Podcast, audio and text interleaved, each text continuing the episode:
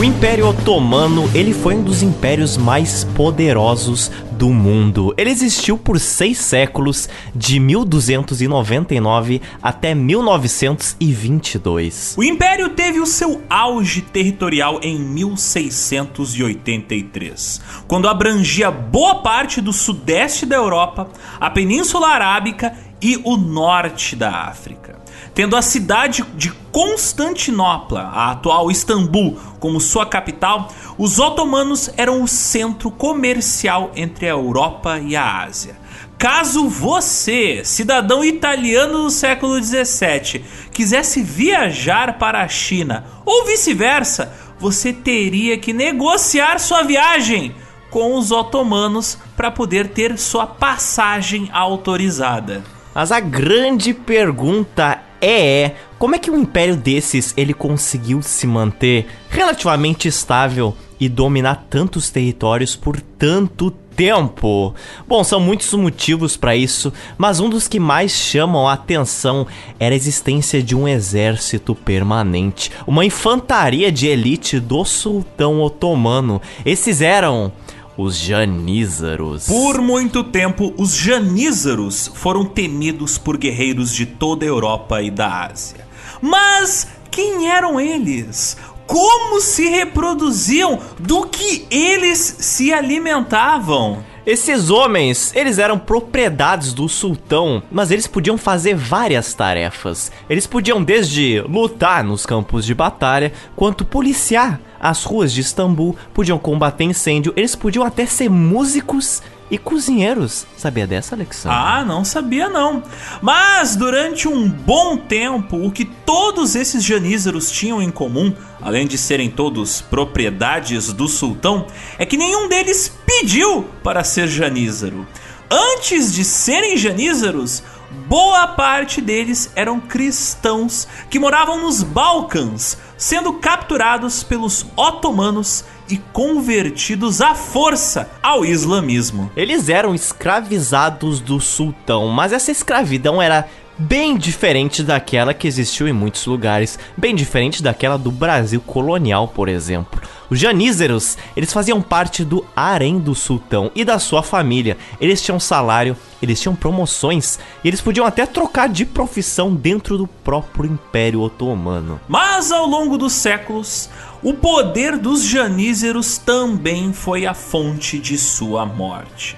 Por muito tempo, eles não podiam se casar nem ter filhos. Mas esse cenário foi mudando ao longo dos séculos. Eles foram autorizados a se casar, a ter filhos, a ser donos de negócios, até mesmo a indicar pessoas para cargos políticos. Eles chegaram num ponto que eles podiam elevar sultões ao poder ou até destroná-los. Os sultões, a partir de um determinado momento, eles se tornaram sujeitos dos seus próprios escravizados. Depois de diversos golpes de estados perpetrados pelos janízeros e até assassinatos de sultões executados pelos janízeros, o corpo de Janízaros, o exército deles, foi extinguido no ano de 1826. E esse episódio aqui, ele não é apenas sobre os janízaros. É um grande recorte sobre a cultura, a política e o dia a dia do Império Otomano, principalmente no século XVI e 17. Esse podcast, embora um tanto longo, como você está vendo, ouvinte, ele vai te levar para os bazares mais movimentados de Istambul, ele vai te fazer conhecer o interior do Conselho Imperial do Sultão também vai te levar até os vazios estepes da Mongólia. Que outro podcast faz um compilado do cotidiano otomano tão preciso, Alexander? Quem faz? Eu não conheço nenhum além deste aqui. Portanto, Zotes, larga o kebab de chuchu e embarca no nosso Geolorian, a nossa máquina do espaço-tempo. Porque hoje nós vamos percorrer, junto com os janízaros, toda a região dos Balcãs, toda a região da Turquia, as montanhas da Anatólia, os castelos húngaros e vamos entender quem eram esses temidos guerreiros turcos altamente treinados. Kebab de chuchu, bora lá!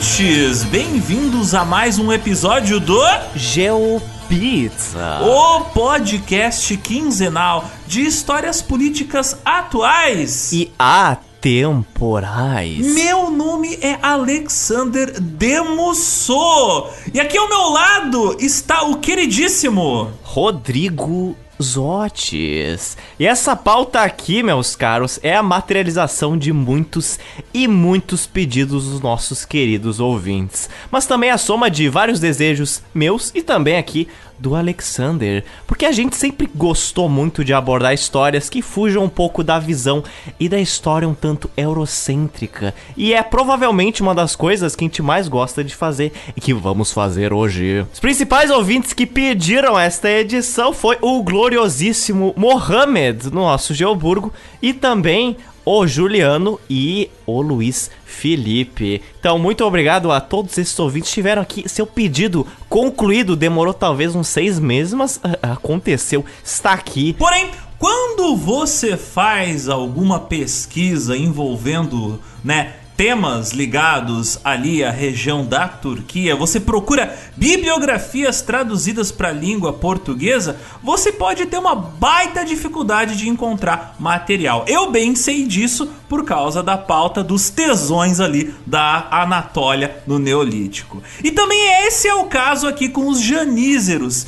Muito conteúdo sobre o califado otomano em inglês, mas a tradução desse conteúdo para o português é bastante escassa. E boa parte das fontes que nós utilizamos estavam em inglês. Isso mostra um problema até mais profundo, né? Reinos, impérios, até culturas islâmicas são pouco abordadas em livros traduzidos para o português. E se você quer mesmo a nata da qualidade dos livros de história que falam sobre a Turquia, você tem que ir e traduzir os livros do turco para o inglês ou do turco para o português. E desde a primeira vez que eu tive aqui contato com o Império Otomano, essa aqui sempre foi uma das civilizações que eu mais fui fascinado, porque é um império que durou tanto tempo, que impactou diretamente potências como Portugal e Espanha, e consequentemente impactou aqui a América do Sul, mas ao mesmo tempo pouco se fala no Brasil sobre o Império Otomano, além da clássica Batalha de Constantinopla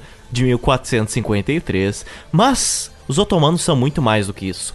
Para esse episódio aqui, a gente utilizou três principais fontes. A primeira delas é um livro que foi lançado em 2006 do autor Godfrey Goodwin, que se chama The Janissaries. Um livro bom, bem bom, mas ele é bem massivo e ele só tem em inglês. Muitas pronúncias e algumas palavras que tem nesse livro, você pode ter alguma, alguma dificuldade caso você não esteja muito familiarizado com o conteúdo otomano. A segunda fonte de conhecimento que nós utilizamos é um livro chamado Janissaries, do David Nicole e da Christina Hook. Esse livro é bem bom porque é um daqueles típicos guias ilustrados muito famosos que toda criança teve contato na década de 90. Normalmente são livros curtinhos, nesse caso ele tem apenas 100 páginas, mas é repleto de ilustrações altamente informativas. E por fim, nosso terceiro guia é o único livro dos três que possui uma tradução em língua portuguesa. Os outros dois a gente encontrou apenas em inglês. Esse livro se chama o Império Otomano, das origens ao século XX, escrito pelo historiador Donald Quattaert, escrito em 2008 esta obra. Esse livro, ele não é específico sobre os janízaros como os outros dois, mas é um belíssimo e breve resumo do Império Otomano. Se você quer se inteirar sobre o básico do Império Otomano, vai nesse livro, porque ele principalmente trata do declínio do Império que durou muito tempo e que pouca gente aborda. Hoje a gente vai falar principalmente dos janízaros ali entre o século 16 e 17. Mas Otis, sabe hum. o que combina com este tema de maneira deliciosa? Hum? O que combina? Um mapa fantástico que nós temos lá na nossa loja hum. do GeoPizza, na nossa Geostore. Um mapa da Europa em 1635, feito pelo cartógrafo neerlandês Wilhelm Blyle. Nesse mapa tem toda a Europa Ocidental até o oeste da Turquia, junto com o norte da África. Um mapa lindão. Ele realmente é lindão, porque você vê nesse mapa ali na Anatólia, na atual Turquia, as principais cidades da época otomana e também este mapa tem ali nas suas bordinhas vários povos que ali habitavam. Tem ilustrações de otomanos, gregos, bósnios, sérvios, italianos, todas com suas típicas vestimentas. Esses e outros mapas a gente tem disponível na nossa digníssima e belíssima Geostore no nosso site ou na nossa lojinha da Shopee. Para quem é apoiador do GeoPizza ganha até 20% de desconto. E quem comprar pela Shopee também ganha 20 reais de frete grátis. Adquirindo um dos produtos do GeoPizza é uma baita forma de nos ajudar a manter essa fornada quinzenal que assamos aqui no calor da batalha. Mas se você é uma pessoa simples e não quer regalias do GeoPizza, não quer adquirir canecas, não quer comprar posters, não quer nada disso, mas quer ajudar este projeto que faz tanto pela divulgação científica e histórica, dá uma olhada nas nossas campanhas mensais no apoia.se, no PicPay ou no Patreon. Mantendo o nosso trabalho, você entra para o nosso grupo exclusivo de apoiadores, o Geoburgo. E lá também você vai entrar nos vários tentáculos e ramificações que este grupo, o Geoburgo, permite. Esse é o momento que você prende o ar, né? O que será isso? Só quem entrar vai descobrir.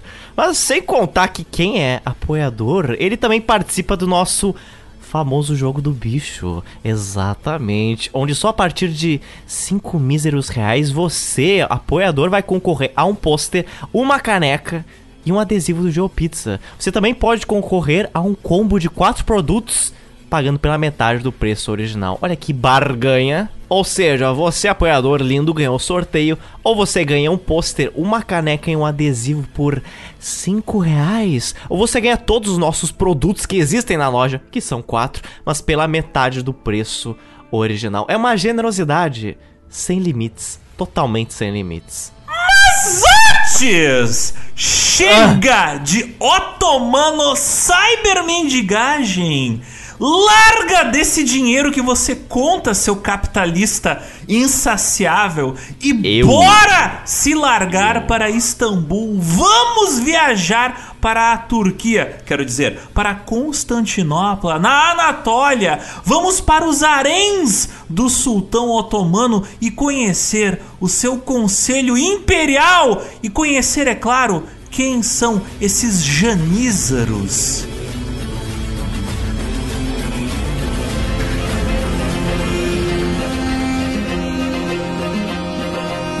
Para entender os janízaros, é claro, é preciso entender também o Império Otomano. E vocês, ouvintes, vocês acham que a gente aqui vai começar essa pauta pelo Império Otomano?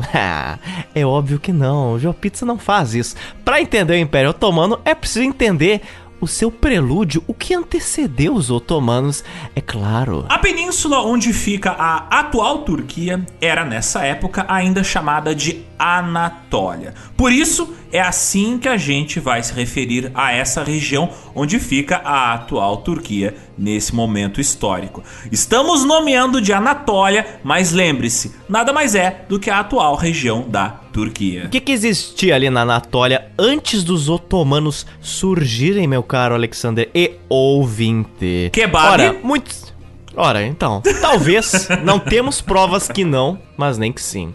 Mas existiam muitos povos e reinos. Os principais eram os bizantinos, o Império Mongol, os seljúcidas e também os turcomanos. São muitos povos, são muitos nomes, Otis. Calma que a gente vai explicar cada um deles, porque todos esses povos, eles influenciariam o que viriam a ser os otomanos. No século XIII, o Império Mongol, o gigantesco Império Mongol, tinha se tornado o maior império do mundo em extensão territorial. Mas neste mesmo século, a sua autoridade começou a declinar, principalmente na região da Anatólia. A partir do ano de 1256, o Império Mongol se dividiu em quatro, e um deles, o chamado Ilkhanato, controlava a Anatólia. Entretanto, a autoridade do Império Mongol, ela funcionava de uma forma bem descentralizada e diferente da forma como algumas pessoas pensam. O Khan, que era autoridade na região, ele autorizava lá a existência de grupos semi-independentes, mas eles deviam prestar lealdade aos mongóis. Então, diferentes povos com organizações políticas diferentes existiam na Anatólia, mas eles estavam ainda na teoria dominados pelos mongóis. Os mongóis, até por serem um povo nômade, eles não tinham grandes cidades, não como a gente conhece hoje por cidades. Às vezes, o Khan, a autoridade mongol, tinha um palácio para si, feito de pedra, cercado de centenas de cabanas onde moravam os seus soldados e outros moradores, mas isso não era necessariamente uma cidade. E já no oeste da Anatólia, perto ali do estreito de Bósforo e Dardanelos, que para quem não tá familiarizado com o nome, é exatamente o estreito que liga a Europa com a Ásia. Ali estava um dos maiores impérios cristãos dessa época. Esse era quem? Esse era o Império Bizantino. E a sua capital era Bizâncio, cidade que hoje é Istambul. Os bizantinos eram considerados os sucessores do Império Romano, que tinha se separado em dois, né? Metade leste, metade oeste, no ano de 285 os bizantinos se tornaram o Império Romano do Leste. E diferente do Império Romano do Oeste, que caiu definitivamente no ano de 476, os bizantinos eles continuaram levando seu Império Romano muito mais longe. Afinal, né, a gente está aqui no século 13 e nessa altura da pauta, os bizantinos eles já se consideravam um dos sucessores de Roma, tendo a religião cristã como oficial. Então é uma Roma sem paganismo, é uma Roma só que com mais Jesus.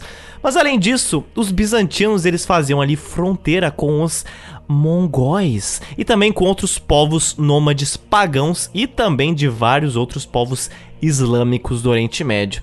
Então os bizantinos, eles eram lá os responsáveis, eles sentiam os com o dever de salvar a Europa do que era o paganismo e do islamismo. É isso na visão da, dos próprios bizantinos. Entretanto, assim como os mongóis, os bizantinos, nesse momento da história, durante o século XIII, eles não estavam lá tão poderosos como eles tinham sido antes. Eles estavam em uma grande queda econômica e militar. Assim, o verdadeiro poder na Anatólia não estava entre os mongóis ou os bizantinos estava na mão dos chefes de guerra locais e mercenários, aqueles que se abrigavam nas montanhas. Montanha é o que não falta na Anatólia. No geral, na Anatólia no século XIII, ela era um lugar bem bem perigoso. Quanto mais longe das principais estradas você morava, mais perigoso era. Porque agora, com o maior declínio dos mongóis e dos bizantinos, essas regiões montanhosas eram constantemente atacadas por mercenários. E quem eram esses mercenários, Otis? Hum. Bem, diferentes povos, mas o mais notável dentre eles eram os turcomanos. Os turcomanos foram um povo que tinham emigrado das estepes mongóis e agora viviam na região da Anatólia. Eles também eram conhecidos em turco como caracus ou pássaros negros. Eles eram guerreiros com cavalos formidáveis que botavam medo em todos os seus vizinhos, principalmente no Império Bizantino. É um nome até poético se você for ver. É Pássaros Negros sob a Anatólia. E esses manos que eram turcos, ou melhor dizendo, os turcomanos, eles podiam cavalgar até 100 km por dia. E quando tinham emergências, conseguiam percorrer até o dobro dessa distância. É dito que um turcomano podia cavalgar 20 horas por dia, 7 dias por semana. Os caras gostavam de cavalo. Haja energético para este cavalo. Mas para viabilizar toda essa energia, não era colocando Red Bull na água do cavalo, né? Eles sabiam que eles tinham que ah. cuidar muito bem de seus cavalos. Eles, por exemplo, não usavam esporas, não usavam chicotes e e nem tinham estábulos para prender os seus cavalos. Eles sempre mantinham esses cavalos do lado de fora de suas tendas, treinando os bichos para correr desde pequenos. Então estavam sempre exercitando ali os cavalos e mantendo os bichinhos perto deles. Esse treinamento dos turcomanos em relação aos cavalos era algo totalmente fora da mão que muitos povos europeus faziam. Eu fico imaginando as piadas na época, assim, os outros povos da região falando, fazendo propaganda do tipo: 99% dos treinadores de equinos odeiam os turcomanos, tá ligado? Só os turcomanos cuidam de seus cavalos desta maneira. Bizantinos odeiam ele. Quem? Descubra agora. Clique aqui e veja. Turcomano. Quer ter sucesso com o seu cavalo? Assista essa palestra com um coach de cavalo. pro seu cavalo ficar bombado. E a gente nem entrou na habilidade dos turcomanos como arqueiros porque herdado dos mongóis, os turcomanos podiam atirar de arco e flecha cavalgando sentados, cavalgando suspensos de lado pelos cavalos, ou seja, segurando com uma mão no cavalo e suspenso de um lado no corpo dele, ou cavalgando em cima do cavalo de pé. Sim, isso mesmo, em pé, em cima de um cavalo andando, disparando flechas e acertando. Quer mais alguma coisa além disso? Acho que não. Mas parece que dificilmente os turcomanos vão ter um inimigo à altura deles, né? Tipo, os caras são muito habilidosos.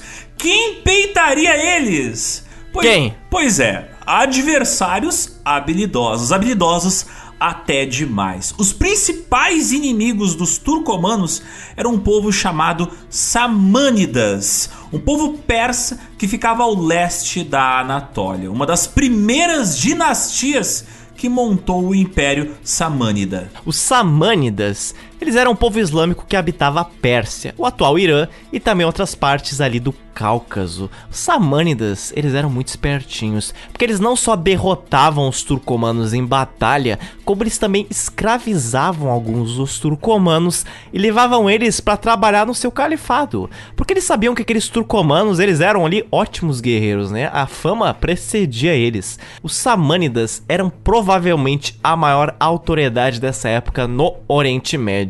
Mas diferente dos mongóis, os samânidas eles incentivavam e patrocinavam as mais diferentes áreas da sociedade. Legislação, arte, ciências, eles tinham um estado bem burocratizado diferente dos cãs mongóis. Foi nesse momento e nesse contexto, nessa maior interação entre os povos turcomanos e samânidas, muitas vezes essa interação motivada por conflito, que uma cultura mais turcomana barra persa foi se formando, uma mistura das duas culturas. Pois os turcomanos, até então, eles tinham absorvido mais uma cultura chinesa e mongol do que uma cultura persa e islâmica. Mas agora isto ia mudar. Além dessa interação entre as culturas, surgiram um outro povo que a gente mencionou agora há pouco, os Seljúcidas. Os Seljúcidas são, veja você, um povo turcomano, mas com fortíssimas influências islâmicas. Eles eram guerreiros com habilidades mongóis, mas com muita cultura e religião persa. Então veja só, você pega um turcomano e você pega um samânida, pá, Seljúcidas. Os Seljúcidas chegaram a montar um império entre os séculos 11 e 12 na Anatólia, no Oriente Médio e também na Pérsia, exercendo um baita impacto na cultura dessas regiões. E haja culturas, Otis. Os seljúcidas, eles fundaram universidades e também foram patronos da arte e da literatura persa, empregando astrônomos e filósofos. Por ação deles e de outros povos islâmicos, adivinha, no século 13 o Islã entrou em alta na Anatólia. Os seljúcidas não foram os únicos responsáveis por isso. Na verdade, aqui a gente só citou alguns dos principais povos. Tem muito mais do que isso envolvido assim nessa situação da entrada do Islã na região da Anatólia. Mas esse podcast, afinal, é para falar dos otomanos, não é para falar da Anatólia. Então a gente vai se limitar a falar apenas de alguns dos principais povos, dos mais importantes. Mas com essa maior islamização da Anatólia, um outro povo islâmico que surgiu por lá foram os Arris. Os Arris, eles ficavam principalmente no que hoje é a atual cidade de Ankara, que é inclusive a capital da Turquia. Não, não é Istambul, caso você achou que fosse. Por valores semelhantes, principalmente devido à religião islâmica, esses comerciantes, os arris, eles foram estabelecendo assim valores para proteger os seus produtos, suas caravanas e os seus amigos. O Islã era o laço entre eles. E se mobilizando em grandes grupos, eles tinham reuniões, clubes de encontro, eles festejavam, cantavam e oravam juntos, principalmente na atual Ankara. Os Arris chegaram a estabelecer um governo próprio em Ankara. Não havia um príncipe que governava eles, não havia um governante que controlava a cidade de Ankara, mas sim uma rede de comerciantes. Na teoria, os Arris eram semi-independentes, ainda que estivessem subjugados a um poder de uma autoridade mongol. Mas Provavelmente, na prática, eles tinham muito mais poder e autoridade que os próprios mongóis, que estavam cada vez mais fracos ali na região da Anatólia. E agora não vai parar de pipocar povo e cultura. Veja só, a Anatólia é um caldeirão cultural. Um outro povo memorável que surgiu ali foram os Gazis. Lembra, a gente falou Arris, agora são os Gazis. Os Gazis, eles eram guerreiros islâmicos frequentemente empregados como mercenários para vários reinos e vários senhores da guerra que estavam ali na Anatólia, inclusive para os Arris. Então veja só, os Gazis, eles foram responsáveis por também difundir o Islã entre vários povos. Então não havia nenhum quase reino na Anatólia que ficava intocado do Islã, a não ser os bizantinos, né? Porque os cristãos bizantinos não curtiam o Islã. Muitos importantes senhores da guerra, eles iriam descender desses guerreiros gazis, desses guerreiros islâmicos. Tá tendo muito nome de povo, meu caro ouvinte, mas calma que logo você vai entender como tudo isso vai fazer sentido. Junto com os Gazis, junto com os Arris, surgiu uma dinastia que fazia ataques relâmpagos nos bizantinos. Uma dinastia que se tornou tão poderosa a ponto de começar a emitir suas próprias moedas oficiais, estampando o rosto do seu governante, que era chamado de Osman I. Ninguém fazia isso na Anatólia sem ser os mongóis, sem ser o Ilkhanato, mas agora esse tal de Osman I estava diretamente desafiando o poder do Khan. Olha lá. De acordo com relatos e histórias orais, o Osman I ele era descendente de um povo turco que migrou da Ásia Central para Anatólia. Então, basicamente um turcomano. O Osman I e o seu califado, eles surgiram ali no noroeste da Anatólia, na cidade de Sut.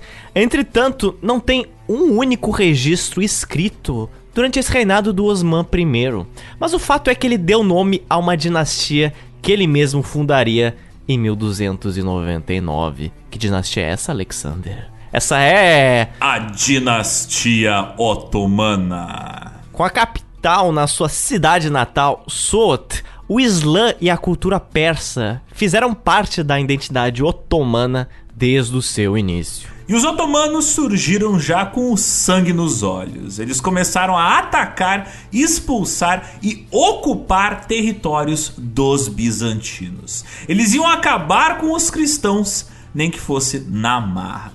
O grande objetivo dos otomanos era ocupar a capital dos bizantinos, a cidade de Bizâncio, que ficava exatamente no estreito de Bósforo e Dardanelos, separando a Europa da Ásia, que era um ponto estratégico fundamental para comércio. Entretanto, o equipamento de cerco utilizado pelos otomanos para atacar a cidade era insuficiente e, no quesito militar, eles ficavam bem atrás dos bizantinos. Mas isso apenas por enquanto. Então, os otomanos nada mais são do que a junção de povos turcomanos e também com uma forte cultura persa. E vocês lembram dos gazis, meus caros ouvintes, aqueles guerreiros islâmicos? Então, é agora que todos os povos que a gente citou vão se completar, vão fechar um lindo ciclo. Os otomanos começaram a fazer parcerias com vários gazis e começaram a fazer empréstimos e fechar negócios com os comerciantes Arris de Ankara, patrocinando assim várias investidas contra os bizantinos. Então você veja só, pega o dinheiro dos arris e dou para os gazis atacar os bizantinos. Assim, os otomanos foram, entre aspas, fechando a cidade de Bizâncio aos poucos, atacando o Império Bizantino ao norte e ao sul. No ano de 1328, os otomanos capturaram a cidade de Bursa, que seria sua nova capital a partir do ano de 1335. E também nessa mesma época, o líder Osman I morreu. Mas ele deixou seu filho para governar o Império Otomano, que se chamava Orhan Gazi. Às vezes ele é também chamado de Orcano I. E tá muito bonito esse Império Otomano. Ele parece tão promissor, mas ele tá ainda muito no começo. A partir do século XIV, os sultões otomanos eles conseguiram acumular poder e autoridade e estabeleceram assim um estado imperial centralizado. A partir daí, o Império Otomano desenvolveu um enorme sistema de planejamento mobilização e mobilidade estratégica. A partir de agora, as campanhas de guerra eram planejadas com uma média de 10 meses de antecedência. Isso é bastante coisa. É muita vontade de derrotar os bizantinos. É quase o tempo que a gente leva para fazer uma pauta com antecedência. Olha só, né? alto planejamento, alta qualidade. e eu lhe pergunto, Alexandrinho, o que, que os otomanos passavam fazendo durante esse período de quase um ano de planejamento militar? Hã? Ora, era preciso fazer várias estradas, várias pontes para atravessar os rios, os córregos, para percorrer as montanhas da Anatólia encontrar os caminhos menos arriscados de preparar as tropas de apoio e várias outras coisas para as expedições. Nesse movimento de expansão, vendo que as coisas estavam se profissionalizando, o irmão do governante Orhan Gazi, chamado de Aladdin Pasha, sugeriu que o exército deveria deixar de depender dos guerreiros islâmicos, dos gazis, que muitas vezes eram mercenários, e deveria ter uma equipe de soldados fixos, um exército fixo pro Império Otomano que deveria ser bem treinado para ocupar essa função, né, de atacar os bizantinos. O vizir do Império Otomano nessa época, um cara que de certa forma equivalia ao cargo de primeiro-ministro, o Chandarli Kara Halil Pasha, ele achou essa ideia muito boa e ele foi além ele sugeriu a criação específica desses guerreiros para a infantaria, esboçando assim o que seria o corpo de Janízaros. É agora que a nossa história chegou nos Janízaros.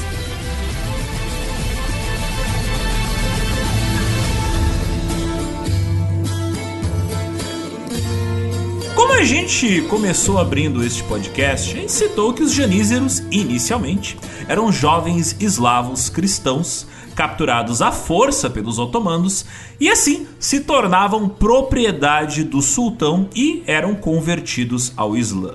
Mas, Otis, exatamente hum. como funcionava esse processo de conversão desses meninos eslavos ao Império Otomano? Porque eu falando assim, parece tudo muito simples, muito tranquilo, mas eu imagino que não fosse, né? Tipo, pera lá, pera lá que eu vou pegar o meu carrinho de compras e vou roubar umas crianças no continente ali do lado. É, eu vou pegar umas criancinhas eslavas, não vai dar em nada. Ninguém vai dar falta. Então, não, tá não era bem acontecendo neste momento em um certo lugar, mas vamos lá, explica como é que era nessa época. Então, a ação de recrutar crianças como guerreiras e ou escravizadas para um reino específico na Anatólia, acredite ou não, já era uma prática comum antes dos otomanos aparecerem. Recrutar crianças como guerreiras ou escravizadas. Ok, ok, talvez não seja melhor. Isso, só, isso só soa bem em um jogo de RPG e olhe lá. Então, escravizar crianças, Alexander, colocar elas como guerreiras para um reino específico na Anatólia já era uma prática comum antes dos otomanos, acredite você ou não. Os governantes mongóis, os cãs, entre muitas aspas, né, eles recrutavam crianças, mas não, ninguém recruta crianças de fato, ou compravam as crianças em épocas de expedições militares. É dito que esse costume, inclusive, não surgiu com os mongóis. É dito que ele teria de origem hindu na Índia. O próprio Império Bizantino, em alguns momentos, entre aspas, recrutava crianças eslavas e albanesas em períodos de emergência militar para colocar essas crianças na guerra. Mas em 1362, o terceiro governante do Império Otomano, o Murad I, ele oficializou o título de sultão e com isso, o que ele podia ou não fazer? Ele, como sultão, tinha o direito de levar um quinto de todos os prisioneiros de guerra como escravizados e como empregados para ele próprio. Olha só que legal, eu vou passar uma lei que agora eu sou o dono de quem eu roubei. Vou, vou falar aqui o que eu posso não fazer. Pera aí, tá aqui, pronto. Os primeiros escravizados do sultão otomano, eles eram conhecidos como pensiks, traduzindo significa escravos. E eles não podiam possuir propriedades. Entretanto, essa escravidão vinculada ao sultão era bem diferente a outra escravidão, por exemplo, empregada pelo Império Otomano. Por exemplo, você ser um escravizado do sultão é diferente de você ser um escravizado de guerra dos otomanos. É diferente de você ter se afundado em dívidas e ser vendido como escravizado para algum comerciante ou para alguma outra ala do exército otomano. Os pensiks, os escravizados do sultão, eles foram tendo a oportunidade de subir no conselho imperial do sultão, que era chamado de diva. Óbvio, parece estranho falar que um escravizado tem a oportunidade de carreira, mas a gente tem que sempre repetir, né, aqui nesse podcast, diferentes lugares, em diferentes momentos históricos, tinham diferentes tipos de escravidão. No caso do Império Otomano, haviam vários tipos de escravidão, e dentre elas, ser escravizado servindo ao sultão era um dos regimes de escravidão menos piores. Pois a escravidão vinculada à corte imperial otomana significava que você agora fazia parte da família do sultão, do harém do sultão. E isso tinha uma importância que ia muito além de um simples trabalho braçal. Você tinha escravizados no Império Otomano fazer um trabalho braçal para outras pessoas, mas esse não era o caso dos escravizados do sultão. Pois assim sendo, você poderia ter um salário, você podia subir de carreira e de prestígio social ao longo do tempo. Essa vida que futuramente seria uma vida de janízaro, tá bem diferente da escravidão que, por exemplo, seria instituída aqui na América. Era também diferente da escravidão de outros povos da Anatólia, como por exemplo a escravidão sobre o Império Mongol, que era uma coisa muito mais cruel.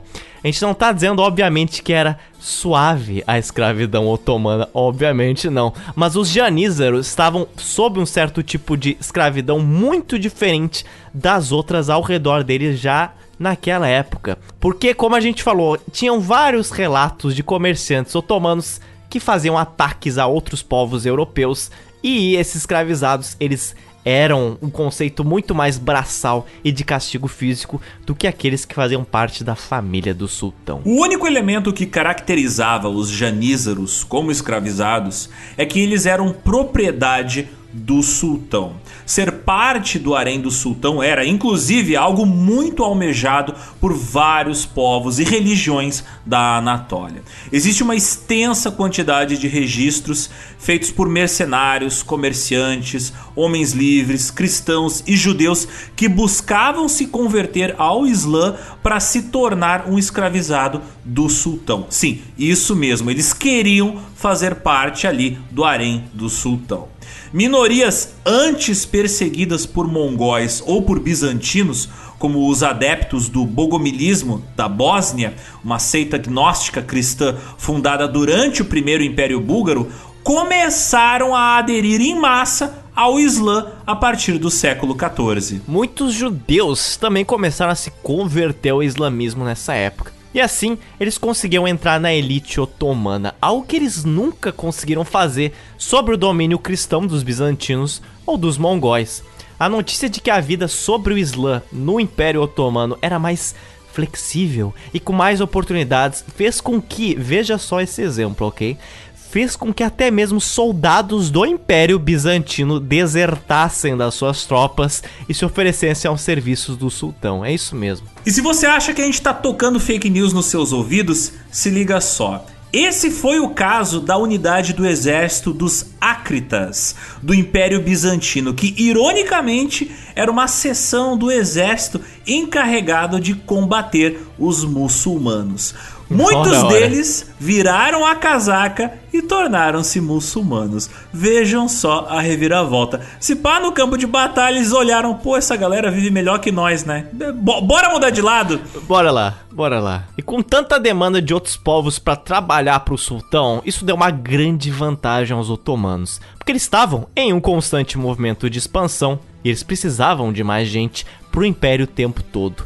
Porém, eles não podiam recrutar todo mundo em cargos de confiança tão importante sem ter uma triagem rigorosa. Um soldado de elite de qualquer procedência, sem um treinamento e triagem rigorosa, poderia te gerar uma dor de cabeça no futuro. Afinal, imagina chegar um soldado bizantino no Império Otomano falando que queria muito virar otomano, mas na verdade ele está mentindo e é na verdade um espião do Império Bizantino. Isso seria um problema, né, meu querido Zotes? Tem que ter um filtro que de quem passa ali na porta da tua empresa. É, pois então. Seria um problemão.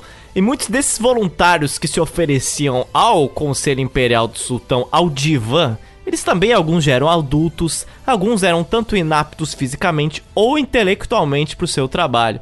Por isso, no século XIV já, o sistema de recrutamento para o Conselho Imperial, para o Divan, ele foi reformulado. Os otomanos agora eles iriam escolher quem entraria para certos cargos de confiança. E isso incluiu principalmente aqueles que seriam os janízeros, os soldados da infantaria de elite. Por isso, agora, junto com o corpo de janízaros, veio o sistema de recrutamento de janízaros, o chamado Deshirme, que buscava criar, treinar e formar o exército pessoal do sultão. Eles eram treinados fisicamente e intelectualmente ao longo de sua infância, ao longo de sua juventude e até atingir a idade adulta. Era, digamos assim, um colégio, era o ensino fundamental, ensino médio, curso técnico e faculdade para se tornar janízaro. A própria palavra deshirme do turco otomano significa imposto infantil ou imposto sobre o sangue. Os recrutados para ser janízaro, eles eram meninos cristãos selecionados a cada cinco anos de algum lugar dos Balcãs, do leste europeu. Esse sistema de Shirme, ele preferia captar jovens de 8 a 10 anos vindos de famílias camponesas. Eles deviam ser saudáveis, mas sem instrução. Mas, Otis, por que os recrutadores de janízaros sempre estavam atrás de recrutar crianças cristãs vindas dos Balcãs? Por que eles não pegavam crianças que eram muçulmanas, que viviam na própria Anatólia? Para que ir tão longe em busca de novos funcionários? E cristãos, pra depois converter eles, né? Pra quê? Então, é porque os otomanos eram, eram malvadões e eles queriam escravizar cristãos? Olha, né? Nunca se sabe. Mas o que invalidava, de fato, convocar meninos muçulmanos pro Deshirme pra ser janízaro era que, de acordo com a lei islâmica, a escravização de muçulmanos era proibida. Mas a de cristãos não era. Olha só, uma brecha na lei. Então tem que explorar a brecha na lei. E não é de se surpreender que os reinos cristãos condenavam todo esse processo do deshirme, principalmente o Império Bizantino, o maior rival dos otomanos. Os otomanos eles até alegaram que não havia conversão forçada, se baseando em uma passagem do profeta Maomé que dizia o seguinte: Todos os homens nascem com as sementes do Islã em seus corações. Portanto, o Deshirme considerava que eles estavam salvando as almas dos cristãos do inferno. Não, essas crianças, elas estão perdidas nesta maléfica cristandade. Venham para o Islã, nós vamos salvar vocês. Um argumento bem perigoso para não dizer o mínimo. Por outro lado, eu também teria medo de deixar crianças perto de padres católicos, então, né? Se eu pudesse escolher, eu não ficaria nos Balcãs também, mas. Seguindo, né? Mas além disso, o Deshirme, ele estava em prática, ao menos no século XV, restrito aos Balcãs em si. Só podia os Balcãs. Deshirme era sinônimo de Balcã. Por que só os Balcãs, Otis? Porque assim o Deshir me diz. E porque perto, né, Zotes? É os cristãos mais perto de você, né? Na Anatólia ele não existia, mas isso foi mudando ao longo dos séculos em que começaram a aceitar recrutas da Anatólia, mas aí é mais para frente. Portanto, foram esses dois motivos responsáveis por criar o sistema do Deshirne: a religião islâmica e o treinamento rigoroso que os janízaros precisavam ter desde a infância. Eu preciso incluir aqui um outro aspecto que vocês têm que parar para pensar que é o seguinte: se você captura a criança ignorante, jovem, é mais fácil fazer uma lavagem cerebral se você passa a adolescência e a primeira parte da vida adulta dela enchendo a cabeça daquela pessoa de ideias e isolando ela do ambiente da onde ela saiu. Então, eles basicamente faziam ali uma lavagenzinha cerebral no momento onde eles faziam aquela conversão cultural de tirar dos Balcãs e trazer para aquele lugar mais cosmopolita que era o Império Otomano. Mas não eram todos os meninos eslavos que obrigatoriamente deveriam ser janízaros, né? Tinha várias exceções para você se safar do Deshirme. Então, se você quer ser dispensado de ser janízaro, você, menino eslavo, siga essas dicas aqui dos Ots. Se você fosse filho único de uma família nos Balcãs, você estava dispensado de ser janízaro, porque acreditavam que você precisava ajudar sua família, então não iam deixar os seus pais envelhecendo sozinho. Se você fosse judeu, você também estava dispensado de virar um janízaro. E acredite ou não, as relações entre os otomanos e os judeus foram relativamente bem boas ao longo de quase todo o Império Otomano. Bem melhor que a relação dos otomanos com os cristãos. Se você morasse em uma ilha dentro do domínio dos otomanos, você também estava fora de ser, entre aspas, capturado para virar um janízaro. Quem gostou muito dessa exceção à regra foram os gregos, pois adivinha, a Grécia é cheia de milhares de ilhas, o que tornava dispensável o deshirme. Também os gregos e os otomanos, eles não se davam muito bem, não se dão muito bem até hoje em alguns aspectos. Aqueles gregos que não moravam em ilhas, esses aí, eles não se safavam do recrutamento, pois normalmente eram empregados como oficiais de janízaros. Além disso, aqueles que moravam em vilas que ficavam próximas às estradas, eles também ficavam de fora de ser recrutados para virar janízaros. Pois, por que isso? Porque caso esses jovens dessas pequenas aldeias fossem capturados, fossem virados janízeros, isso iria comprometer a segurança militar dessas estradas, que eram muito importantes para o Império Otomano. Alguns agricultores e também alguns mineiros, mineiros aqueles que trabalham em minas, não aqueles de Minas Gerais, é claro, né?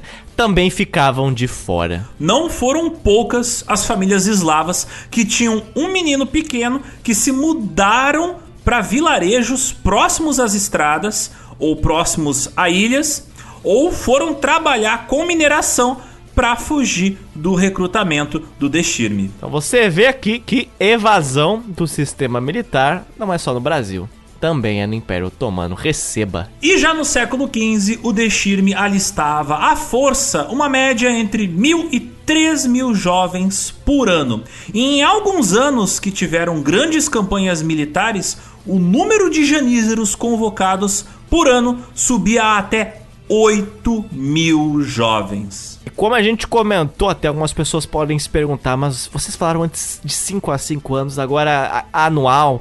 A mesma região não podia ser escolhida novamente a cada 5 anos. Você tinha um recrutamento anual, mas a mesma região só era sorteada de novo a cada 5 anos. Esses jovens eslavos, eles iam principalmente da Bósnia, da Sérvia e da Albânia. Curiosamente, hoje a Bósnia e a Albânia são os países dos Balcãs com a maior porcentagem de muçulmanos. Vejam vocês, a história ecoa e deixa cicatrizes. E à medida que as fronteiras do Império Otomano se expandiram, o Deshirme foi se estendendo para incluir búlgaros, croatas, sérvios, armênios e mais tarde, em casos raros, romenos, georgianos, poloneses, ucranianos, russos do sul e até mesmo italianos do norte. O Deshirme pegava toda a galera, passava o rodo. Apenas uma revolta contra o Deshirme foi registrada, apenas uma, e isso ocorreu na Albânia no ano de 1565. Eu imagino a caravana para recrutar os meninos pro Deshirme, é, é tipo a carreta furacão, só que com janízaros assim, sabe? Passa nas vilas geral.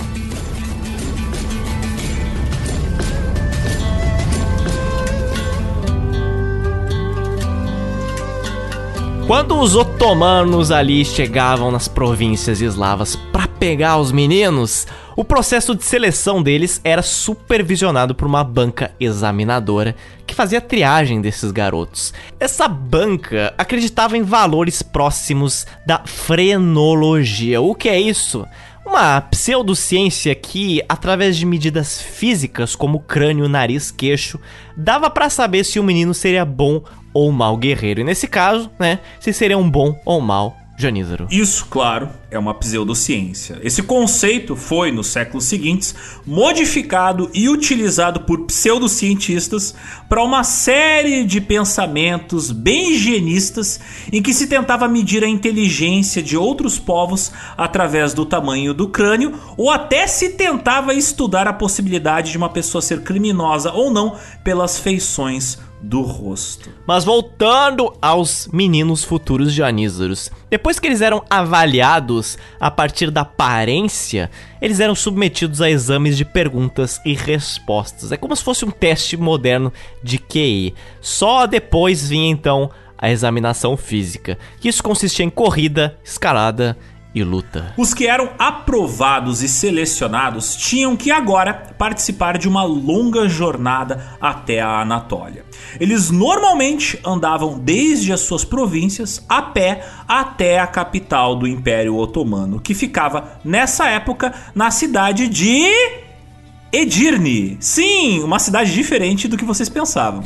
Edirne foi a terceira capital do Império Otomano e fica hoje quase na fronteira com a Grécia. Fica só a uns 20 quilômetros de distância da Bulgária. Bem, esses meninos, depois de serem mandados para a capital do Império Otomano, não veriam sua próxima família pelos próximos, no mínimo, sete anos. As crianças selecionadas então para essa viagem eram então vestidas de vermelho, para que elas pudessem ser também avistadas facilmente caso escapassem. E mesmo se escapassem, vendo as vestes desses meninos, ninguém ia querer realmente alocar ou abrigar eles, porque, ih, rapaz, isso aqui vai ser um futuro Janizer, não vou me meter nisso. Ao chegar na cidade, surgiu uma nova etapa para a avaliação dos meninos. Eles eram novamente inspecionados por um capitão general dos Janízaros, chamado de Aga. E nesse momento, esse capitão ele ainda podia vetar ou não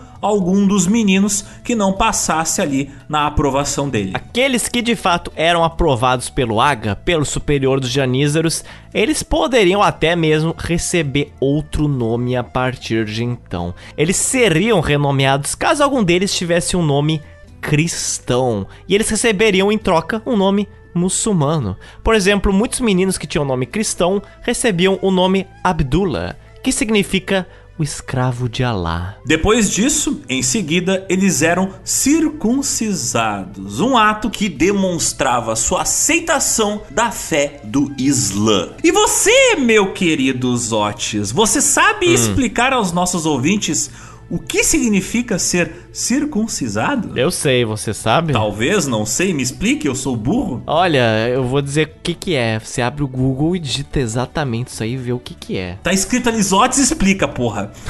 eu expliquei. O pênis masculino, ele tem uma certa oh, quantidade de pele. Você pode cortar aquele excesso de pele. Ah este é um costume de alguns povos, por exemplo, comedores de hambúrguer que moram nos Estados Unidos e outros povos mais civilizados. Eu não acho um costume muito correto porque é muito simples você baixar a pelezinha e lavar. Diz-se que antigamente a circuncisão ah. era feita por motivos higiênicos. Eu fico desgraçado da minha cabeça ao pensar que era mais fácil cortar um pedaço do pinto do que lavar ele. Porque é muito simples lavar um pinto. Mas enfim, lavei o meu a vida inteira. Porque, né, é difícil lavar um pinto. Mas enfim. Essa pauta está tomando rumos sombrios. Era o costume da época cortar a pelezinha do pinto dos moleques. Eu fico pensando, Jesus, que dor! Jesus, pensa na, na higiene do século 14, 15. Ai meu Deus, pensa na mesma faca cortando vários pintos. Ah, não! Chegamos ao pau dos janízaros em uma velocidade muito mais rápida do que eu esperava. Mas agora, Zotes, hum. depois de ter um pedaço da pelezinha de seus pintos cortados, ah. esses meninos devidamente selecionados o que, que vai acontecer com eles? Eles vão para os campos de batalha, por acaso? Eles vão receber seus novos uniformes de janízaros? Não. Eles ainda têm muito o que ralar antes de poder se auto-intitular como janízaros. Eles teriam que ainda que passar por um sistema de ensino que durava de 5 a 7 anos. E baseado nas notas que esses meninos tinham nesse sistema de ensino, eles eram encaminhados ou não para o corpo de Janízaros. Por que, que eu falo ou não?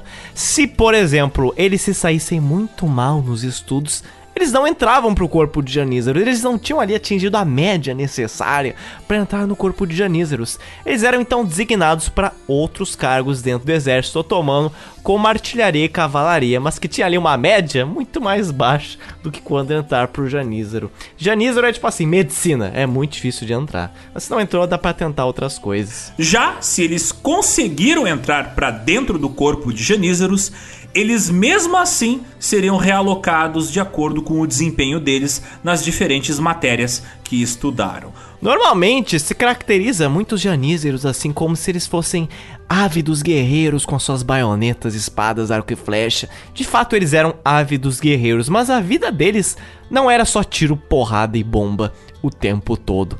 Muitas das atividades que eles exerciam no dia a dia eram administrativas, e daí que entra a importância do desempenho escolar deles. Mas essa escola frequentada pelos janízaros é um ponto muito interessante e pouquíssimo falado.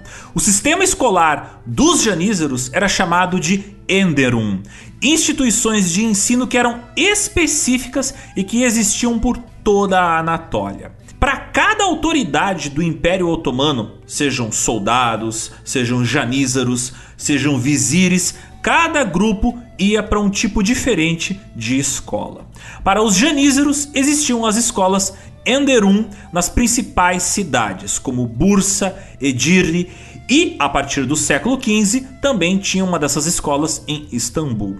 Só em Istambul, no século XV, haviam sete escolas Enderum próprias para educar janízaros. E nas escolas Ederum, os janízaros tinham que estudar várias matérias. Tinham de 7 a 12 cadeiras diferentes. A primeira dessas matérias que eles tinham que estudar era a de idiomas.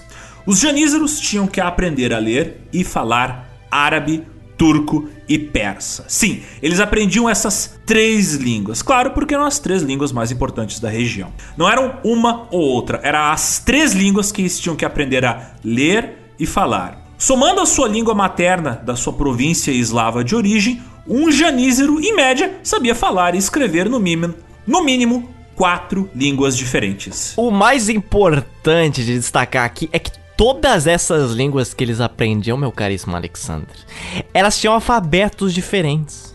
Então toma essa, é árabe, turco e persa. Essas línguas não têm e não tinham o mesmo alfabeto. Não tem hoje e não tinham nem no século XV. Imagina você aprender a falar e escrever, né? Escrever um alfabeto diferente do que você conhece. Três línguas. Eu ficaria no mínimo 10 anos tentando aprender três línguas de alfabetos diferentes e obviamente eu falharia em todas elas. Mas essa primeira matéria deles era línguas, idiomas. Já a segunda que eles estudavam era matemática. A terceira matéria que eles estudavam era física. A quarta, biologia. A quinta matéria que eles estudavam era geografia. Sexta, história. A sétima era direito. A oitava era administração. Isso incluía os costumes do palácio e também questões governamentais do império. A nona matéria estudada por eles era desenho. A décima era música. A décima primeira matéria era treinamento físico, incluindo o uso de armamento. E a décima segunda era a culinária. Aprender a fazer goró. Olha só que ensino de qualidade. Hum, comida kebab. Então, ao final do seu sistema escolar, o Enderum, o recém-formado Janízero sabia falar, ler e escrever pelo menos três idiomas, claro, além do seu idioma natal, né, que daí soma quatro, podia entender de ciências exatas e humanas, sabia desenhar, sabia tocar um instrumento, sabia cozinhar o seu próprio goró, sabia utilizar no mínimo 10 armas diferentes, incluindo armas brancas, de corte ou de fogo. Cara, sabia dar pirueta, sabia administrar. Porra, isso aí é melhor que o sistema educacional brasileiro, cara. Aquele homem azul do Lazy Town que só dá pirueta era basicamente um Janizo. Até o bigode, cara. Até o bigode. só muda do azul pro vermelho, Janízero. E aí, Alexander, tancarias um Janízero? Você bateria de frente com um Janízero? Olha, só com muito poder de fogo. Eu não. Então, veja aqui esse exemplo letrado do que é um Janízero no século XV, praticamente na época medieval europeia, né? Então, quando você escutar novamente que ah, na época medieval, na Europa, na Ásia, todos eram ignorantes, não sabiam ler. Olha, fala isso pra um janízaro no século XV. Fala isso pra um janízaro na cara dele. Ele vai te xingar em quatro línguas diferentes, verbalmente, por escrito, e ainda vai te moer na porrada. E Ele vai te tacar um bater com- processo, por causa que eles vai entendiam te de, de- de processo. direito. Ele vai te bater com um trompete, inclusive, se for necessário. E tudo isso contando o fato de que enquanto estavam estudando nas Ederuns, nas escolas, esses janízeros eram bancados pelo Império Otomano. Eles ganhavam praticamente bolsas de estudo de meia década ou mais para poder estudar. Então, quando alguém aqui reclamar que bolsa, bolsa no Brasil é um gasto desnecessário pro Estado, ora, fala pra essa pessoa se ela acha, se ela acha que o sultão Maomé II teria conquistado Constantinopla aos 21 anos, se não fosse pelo seu corpo de janízaros bem treinado, se não fosse pelo tanto que ele investiu nos estudos desses janízaros. Isso muito antes deles irem pra campanha militar. Cara, Império Grande, você precisa de soldados intelectuais, veja só. Eu, eu, eu não estou argumentando com teses, eu estou argumentando com fatos. Tá aqui a prova. Entretanto, nestes anos de estudo, os janízeros, eles trabalhavam para manter a escola. Eles limpavam os corredores, limpavam salas, carregavam água, gelo e cozinhavam para outros alunos. Eles praticamente moravam por lá. Hogwarts. Durante esses anos, eles eram submetidos a severa disciplina e, claro, sendo proibidos de fazer várias coisas. Eles eram proibidos de namorar, proibidos de casar e eram proibidos de deixar a barba crescer. É bom lembrar que essas regras, elas mudaram muito de século para século. Assim como quase tudo na humanidade muda muito de século para século. É por isso que você vai encontrar várias pinturas e desenhos de janízaros com bigodes, né? Então o Joe Pizza está mentindo para mim? Não. Isso foi liberado a partir do século 17 pelo sultão. Mas aqui a gente está falando principalmente século 14. Entretanto, em todos os séculos, os janízaros podiam ter passatempos, podiam ter hobbies. Eles adoravam frequentar tavernas com os amigos e, como eles não podiam se casar, é bem numerosa a quantidade de janízaros que iam ver um show de homens dançarinos e também tinham casos com outros homens. Olha só, brodeiragem otomana. Se não tem otamina, eu faço com otomano aquilo que eu preciso fazer. Mas não eram raros também os espetáculos teatrais que os janízaros performavam. É exatamente essa pauta está escalando. É sério, estou falando sério. Haviam muitos espetáculos teatrais em que os janízaros eles se, eles se vestiam de uma forma um tanto andrógena nos palcos de Istambul, de Ankara ou de Edirne. Porque você veja, não existia nada no código janízaro que dizia que você não podia fazer um show andrógeno. Então, Aí você podia fazer. Então veja essa pauta aqui tomando rumos que vocês não imaginavam. Janízaros andrógenos era uma realidade. Olha só, janízaros na azaração. Que bonitinho. Para os nossos ouvintes que são fujoshis, temos que pedir um yaoi se passando no Império Otomano. Olha Chega. que legal. Janízeros Bizarre Adventure. Janízeros medindo o tamanho de seus sabres. Que bonito, que romântico. E quando os jovens janízaros não estavam brincando de esconder o kebab, eles estavam estudando. E depois de estudar muitos e muitos e muitos anos, eles se graduavam. Quando terminavam aquele período de estudo que variava entre 5 e 7 anos de muito estudo. Eles tinham uma cerimônia quando se formavam, né? E essa cerimônia, ela ocorria em torno dos seus 24, 25 anos de idade. Os graduados nessa cerimônia marchavam em fila indiana cada um segurando a bainha do homem à sua frente e beijavam a mão do seu novo oficial e recebiam seu famoso e característico chapéu de janízero, assim como também recebiam um certificado de aceitação no corpo de janízeros. Toda essa pompa, todo esse respeito, toda essa cerimônia parece muito com cerimônias contemporâneas de formação em academias militares. Até porque eles inspiraram muitas academias militares. Isso aí parece muito com cerimônias de West Point, é bem interessante. E na noite seguinte das suas graduações, depois de orar, cada novo janízaro ele vestiu seu casaco e se tornava de fato um membro pleno da sua nova horda. A horda é como se fosse um regimento dentro do corpo de Janízaros. Eles recebiam uma insígnia com o emblema da sua horda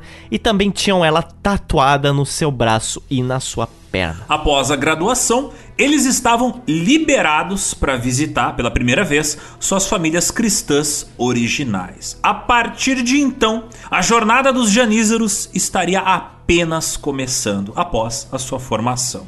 É como se você se graduasse em medicina e só depois fosse estudar ortopedia ou neurologia. Mas, Otis, hum. a gente falou das escolas Ederuns, aquelas nas quais os janízeros estudavam e faziam broderagem. Entretanto, havia vários outros tipos de escolas. Você tinha escolas básicas, onde estudavam soldados, entre aspas, ordinários. Você tinha a escola dos janízeros, mas acima delas havia o Palácio de Escola Real para Cientistas e Professores, que era onde os administradores do Império Otomano frequentavam e onde eles aprendiam a administrar este vasto império. Como o nome já diz, né? Esta escola era reservada para os administradores do Império Otomano. No século XV, de 5 a 6 mil janízaros que eram formados ao longo de um ano, só de 1 a 200 desses janízaros eram muito depois mandados para essas escolas reais. Porque lembrem-se, eles podiam subir de carreira. E muitos janízaros subiam de carreira. Esse é um dos exemplos. Eles eram mandados depois para esta escola real. Muito raramente, alguns janízaros eram mandados para lá quando ou caso eles subissem de carreira. Você, janízero, podia até mesmo vir a se tornar um vizir, que é como se fosse um primeiro-ministro do Império Otomano. Então, tinha um plano de carreira pros janízaros. Mas só, né, se você merecesse. Vários vizires do Império Otomano já foram janízaros. Existem muitas biografias de muitos janízaros que viraram vizires. Dessa forma, era inclusive preferencial, porque os vizires, assim, eles já teriam passado por uma série de etapas e cargos dentro da estrutura otomana. Eles estariam, assim, já no shape para ser um grão vizir. É, vai acumulando conhecimento ao longo do tempo e vai se preparando para cargos cada vez mais cheios de responsabilidade. Um desses exemplos de meninos eslavos que viraram janízaros, que viraram Agha, que era o comandante de uma horda de janízaros, e depois viriam a ser vizires, foi o caso do Ayas Mehmed Pasha, que nasceu no norte da Albânia e chegou ao cargo de grão-vizir. Então você veja que curioso. Vocês lembram até da nossa edição de Herculano em Pompeia, em que a gente falou que quase metade dos habitantes de Herculano foram escravizados romanos, mas conseguiram sua liberdade e viraram cidadãos romanos, donos de propriedade. O que isso tem a ver com o Império Otomano? Ora, você poder se libertar da escravidão no Império Romano era até como se fosse um certo tipo de sociedade meritocrática, porque você mesmo escravizado podia ascender de vida e de carreira. Alguns estudiosos eles consideram que isso era, de certa forma, algo parecido com o que ocorria aqui no Império Otomano, mas claro, com as suas variações. Mas era um sistema que iria obrigar ou estimular você a estar sempre estudando, estar sempre se puxando, porque você poderia, né? Poderia, de acordo com a sua condição social, claro, subir de carreira ad infinitum. Vale lembrar que essa meritocracia não significa que a sociedade otomana era igualitária, pois por exemplo, não haviam mulheres cidadãs em Roma e nem mulheres janízaras no Império Otomano. Mas existia essa possibilidade de um recorte social daquela sociedade, né? Homens escravizados, eventualmente evoluírem socialmente e se tornarem homens de posses.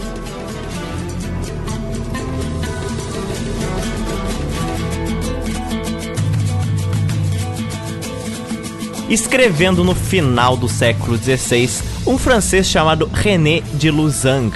Ele escreveu vários motivos que faziam os otomanos, principalmente os janízaros, serem tão vitoriosos nas suas conquistas. A devoção à guerra, a ofensiva, a falta de interesse em fortificações fixas, soldados bem treinados, forte disciplina, uso de artimanhas e ataque direto, bons comandantes e não perder tempo com diversões. nesse mesmo século, também um embaixador austríaco que se chamava Ogier Giselin de Busbeck. Ele falou que nos acampamentos dos janízaros não tinha espaço para jogo, não tinha espaço para bebida e nem para palavrões. Que homens exemplares! Tinham também muitas latrinas adequadas para eles e tinham um corpo eficiente de carregadores de água que sempre seguia o exército. Esse embaixador austríaco conta que. Eles são diligentes e se levantam cedo pela manhã.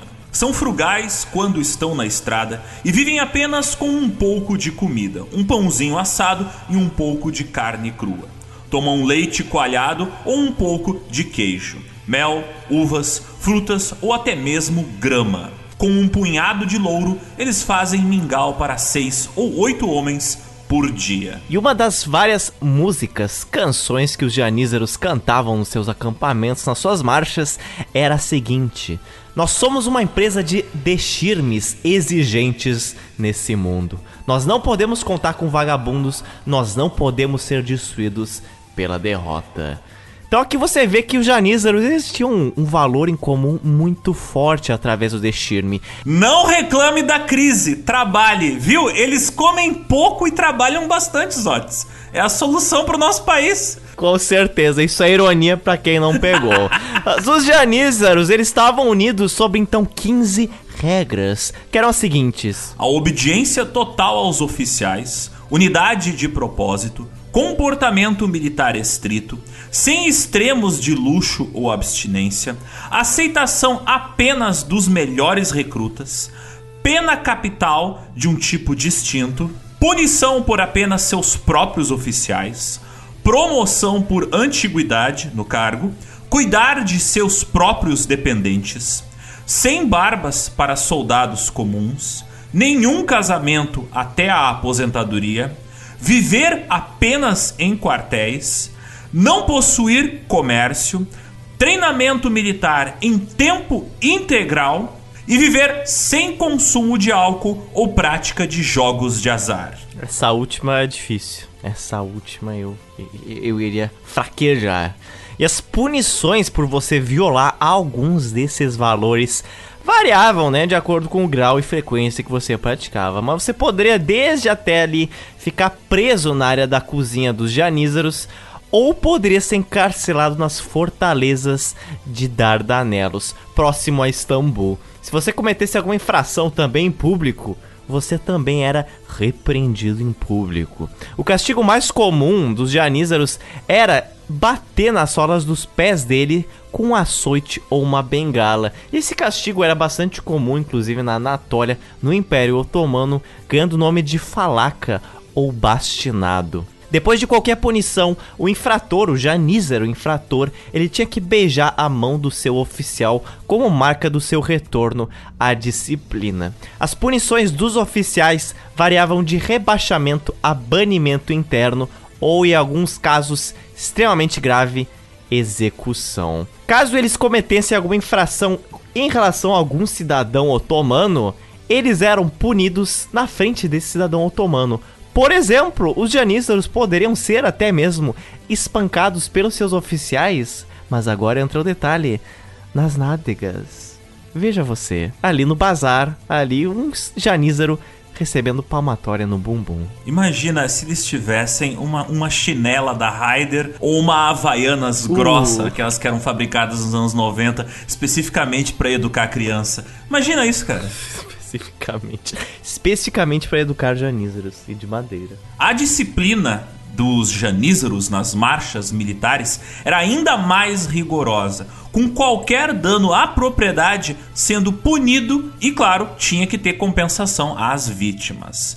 A deserção, né, a fuga de um soldado em tempo de guerra, resultava na sua execução por estrangulamento. E o corpo desse janízero que tinha desertado, ele era colocado em um saco pesado e jogado no mar ou em um lago à noite para evitar a vergonha pública. O mercador e viajante francês Jean-Baptiste Tavernier escreveu em 1678 que os janízaros pareciam mais uma ordem religiosa do que um corpo militar.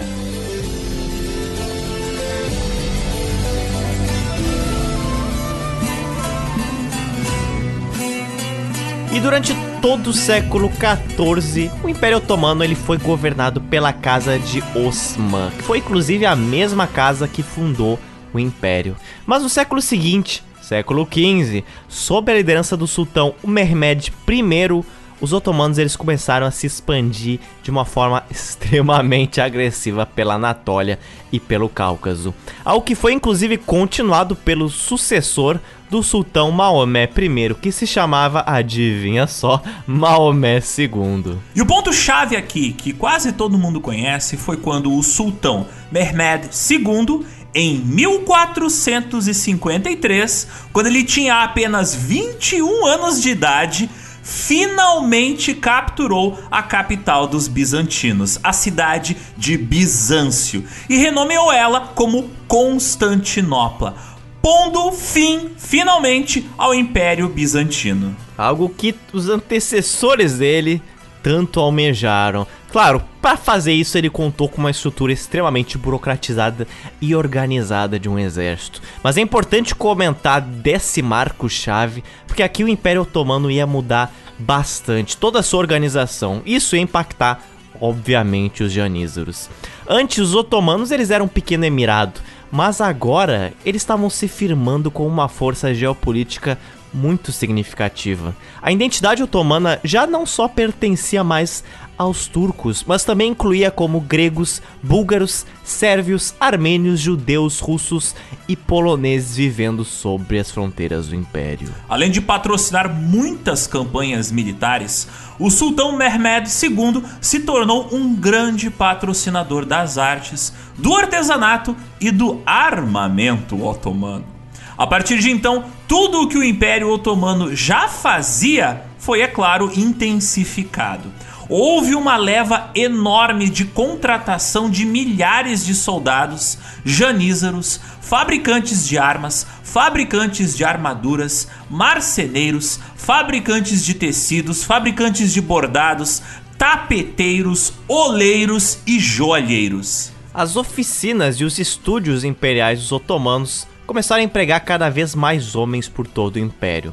Ao sultão reunir tantos artesãos e mentes criativas de tantas origens diferentes, os otomanos eles fomentaram o que pode ser então chamado de uma arte e de valores otomanos. Esses dois seriam fundidos na forma de muitas cerimônias, rituais, valores que, junto com o Islã, penetraria quase todas as camadas da sociedade otomana.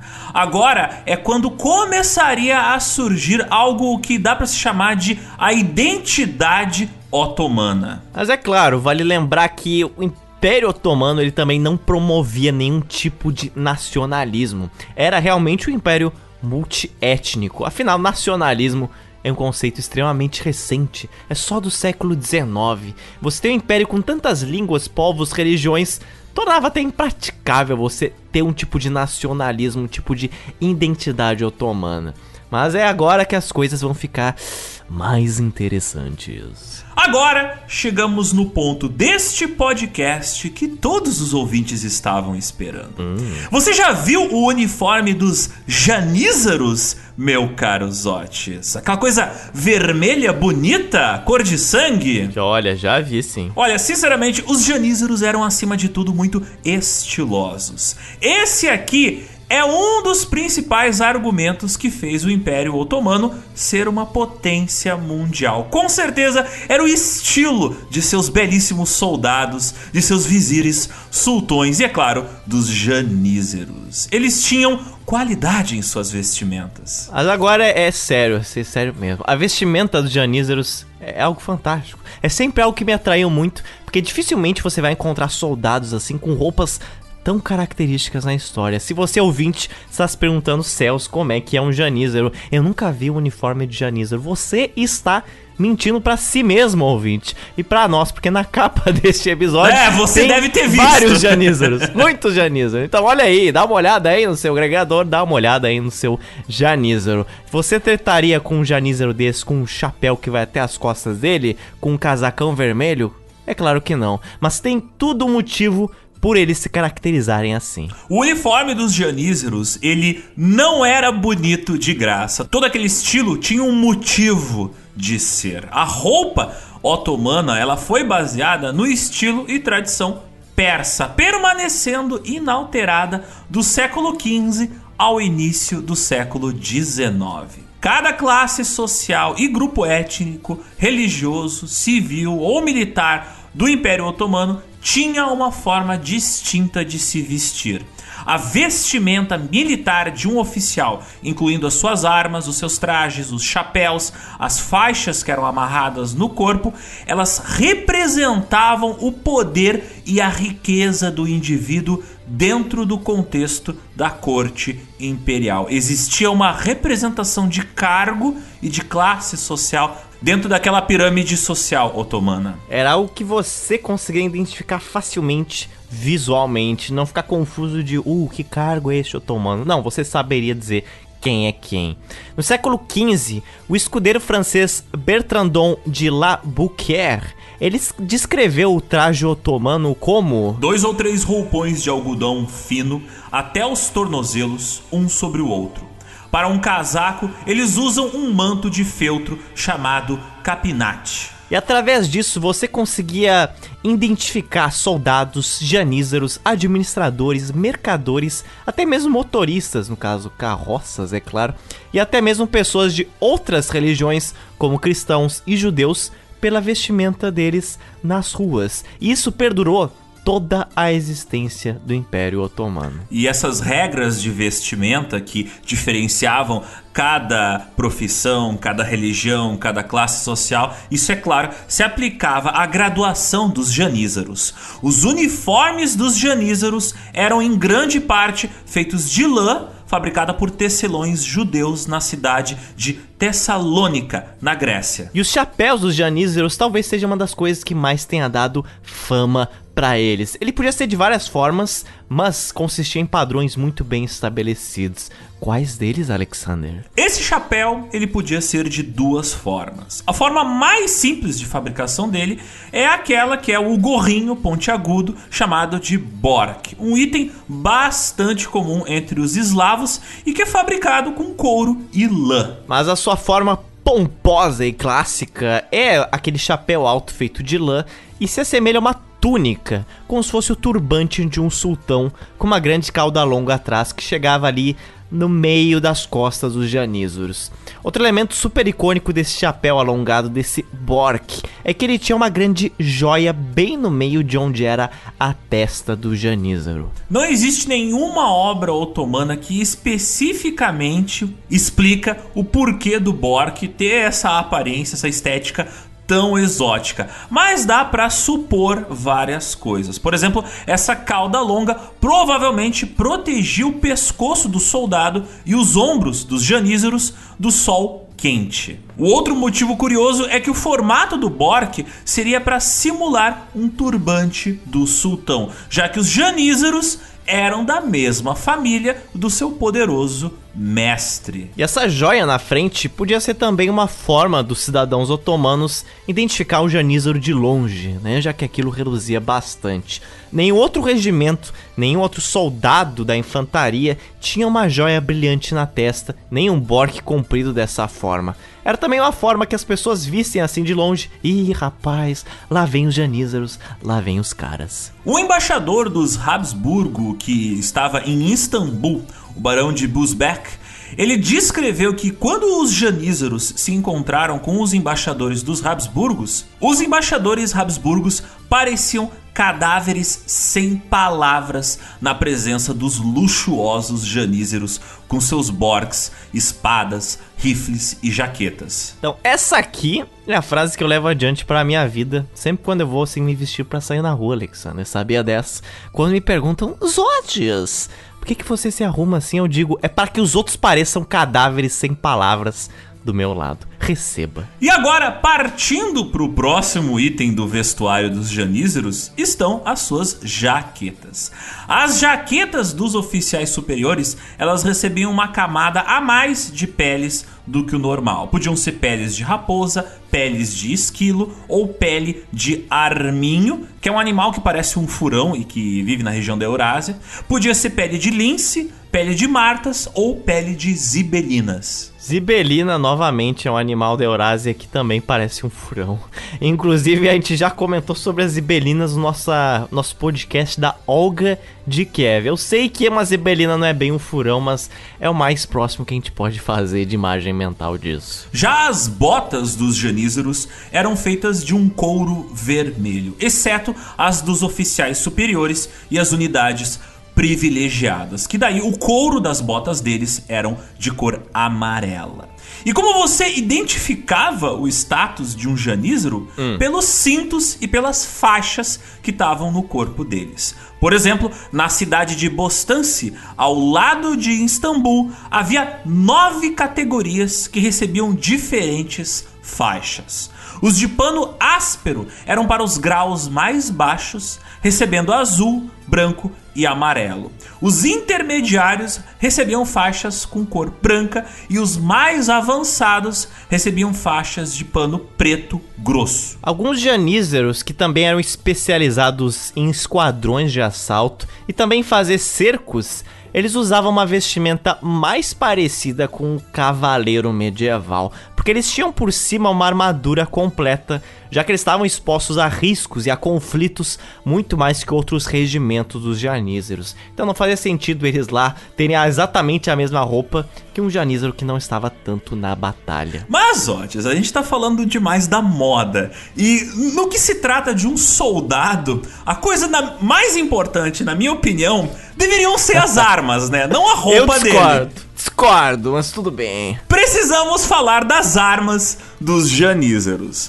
Os principais fornecedores de equipamentos militares para o Império Otomano durante os séculos 16 e 17 eram os protestantes ingleses e neerlandeses. Como os cristãos repudiavam o Deshirme, o Papa até tentou várias vezes impedir o comércio entre os reinos cristãos com os otomanos, mas isso sem sucesso. A fabricação de armas dos otomanos era realizada por guildas distintas, que fabricavam espadas, lanças, punhais, mosquetes, pistolas e escudos, enquanto as armas mais pesadas eram feitas em arsenais estatais. No início do regimento dos Janízaros, Só uma minoria da infantaria otomana tinha espadas, a maioria tinha só arcos e lanças curtas. Mas depois a coisa foi evoluindo e a galera foi adotando espadas e adagas que estavam dentro das tradições islâmicas já há algum tempo. Os otomanos eles tinham vários sabres e espadas ao seu dispor. O sabre otomano mais comum é aquele sabre clássico que você vê nos filmes, que é aquele curvado, longo e largo. As tropas navais utilizavam também espada e florete, além de variadas massas, machados e armas de haste. Então, o armamento de Anísar vai depender muito também da área que ele vai atuar. Existem diferentes armas para diferentes regimentos otomanos e os Janízaros dentro desses regimentos vão utilizar essas armas. Mas uma curiosidade é que normalmente se associa povos árabes como aqueles que sempre usavam sabres curvados, não é mesmo? Isso é até interessante notar porque esse costume de usar sabres, dessas espadas curvadas, é algo tipicamente turco e otomano, não é um costume exatamente árabe. Porque boa parte dos povos árabes antes dos otomanos, eles utilizavam espadas retas e não curvadas. Foram os turcos que chegaram para dar uma, uma leve entortada nas coisas. Então fica aí a curiosidade. Mas voltando aos otomanos, eles também tinham armas com propósitos cerimoniais. A arma mais valiosa e sagrada para um janízaro era chamada de yatagã. A yatagã é como se fosse um sabre curvado de um tamanho médio que também foi bastante utilizada pelo exército otomano, mas a yatagã dos janízaros era uma yatagã diferente dos outros soldados otomanos. A yatagã deles era super ornamentada, era confeccionada pelos melhores artesãos e metalúrgicos do império. Não era necessariamente uma arma para você usar no conflito. O sultão carregava uma yatagã parecida, o que simbolizava um elo entre ambos, um elo entre o sultão e os janízaros, com o seu dever de proteger o Império Otomano e as cidades sagradas como Meca. E era essa yatagã que ela era muito usada em gestos cerimoniais, era muito usada em procissões públicas ou privadas que os janízaros participavam. Lembra que a gente falou que começou a surgir um tipo de valor em identidade otomano a partir ali do século XV? Então, a yatagã é uma das boas representações disso, porque são armas e são gestos cerimoniais que tinha o propósito de comunicar o esplendor do sultão, dos otomanos e também do seu harém, mas sem dizer uma palavra.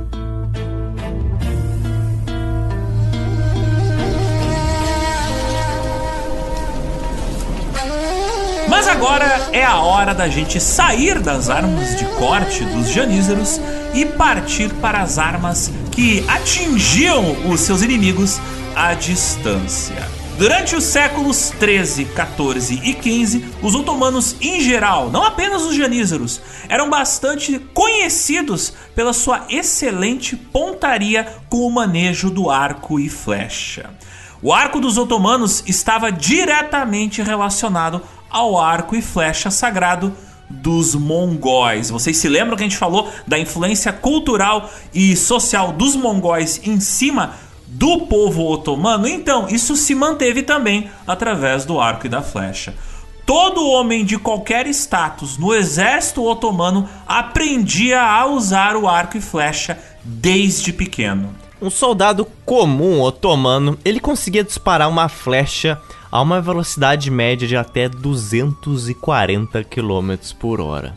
Todos do harém do sultão eles buscavam a perfeição na mira e na distância, inclusive, principalmente, os próprios sultões. Foi registrado em 1798 que o embaixador inglês, que se chamava Sir Robert Ainsley, ele relatou que ele viu o sultão, o Selim III, disparar uma flecha que percorreu quase um quilômetro de distância. Os otomanos, inclusive, tinham um certo tipo de demonstração de habilidade com arco e flecha, feito exclusivamente para impressionar estrangeiros e embaixadores que visitavam o Império Otomano.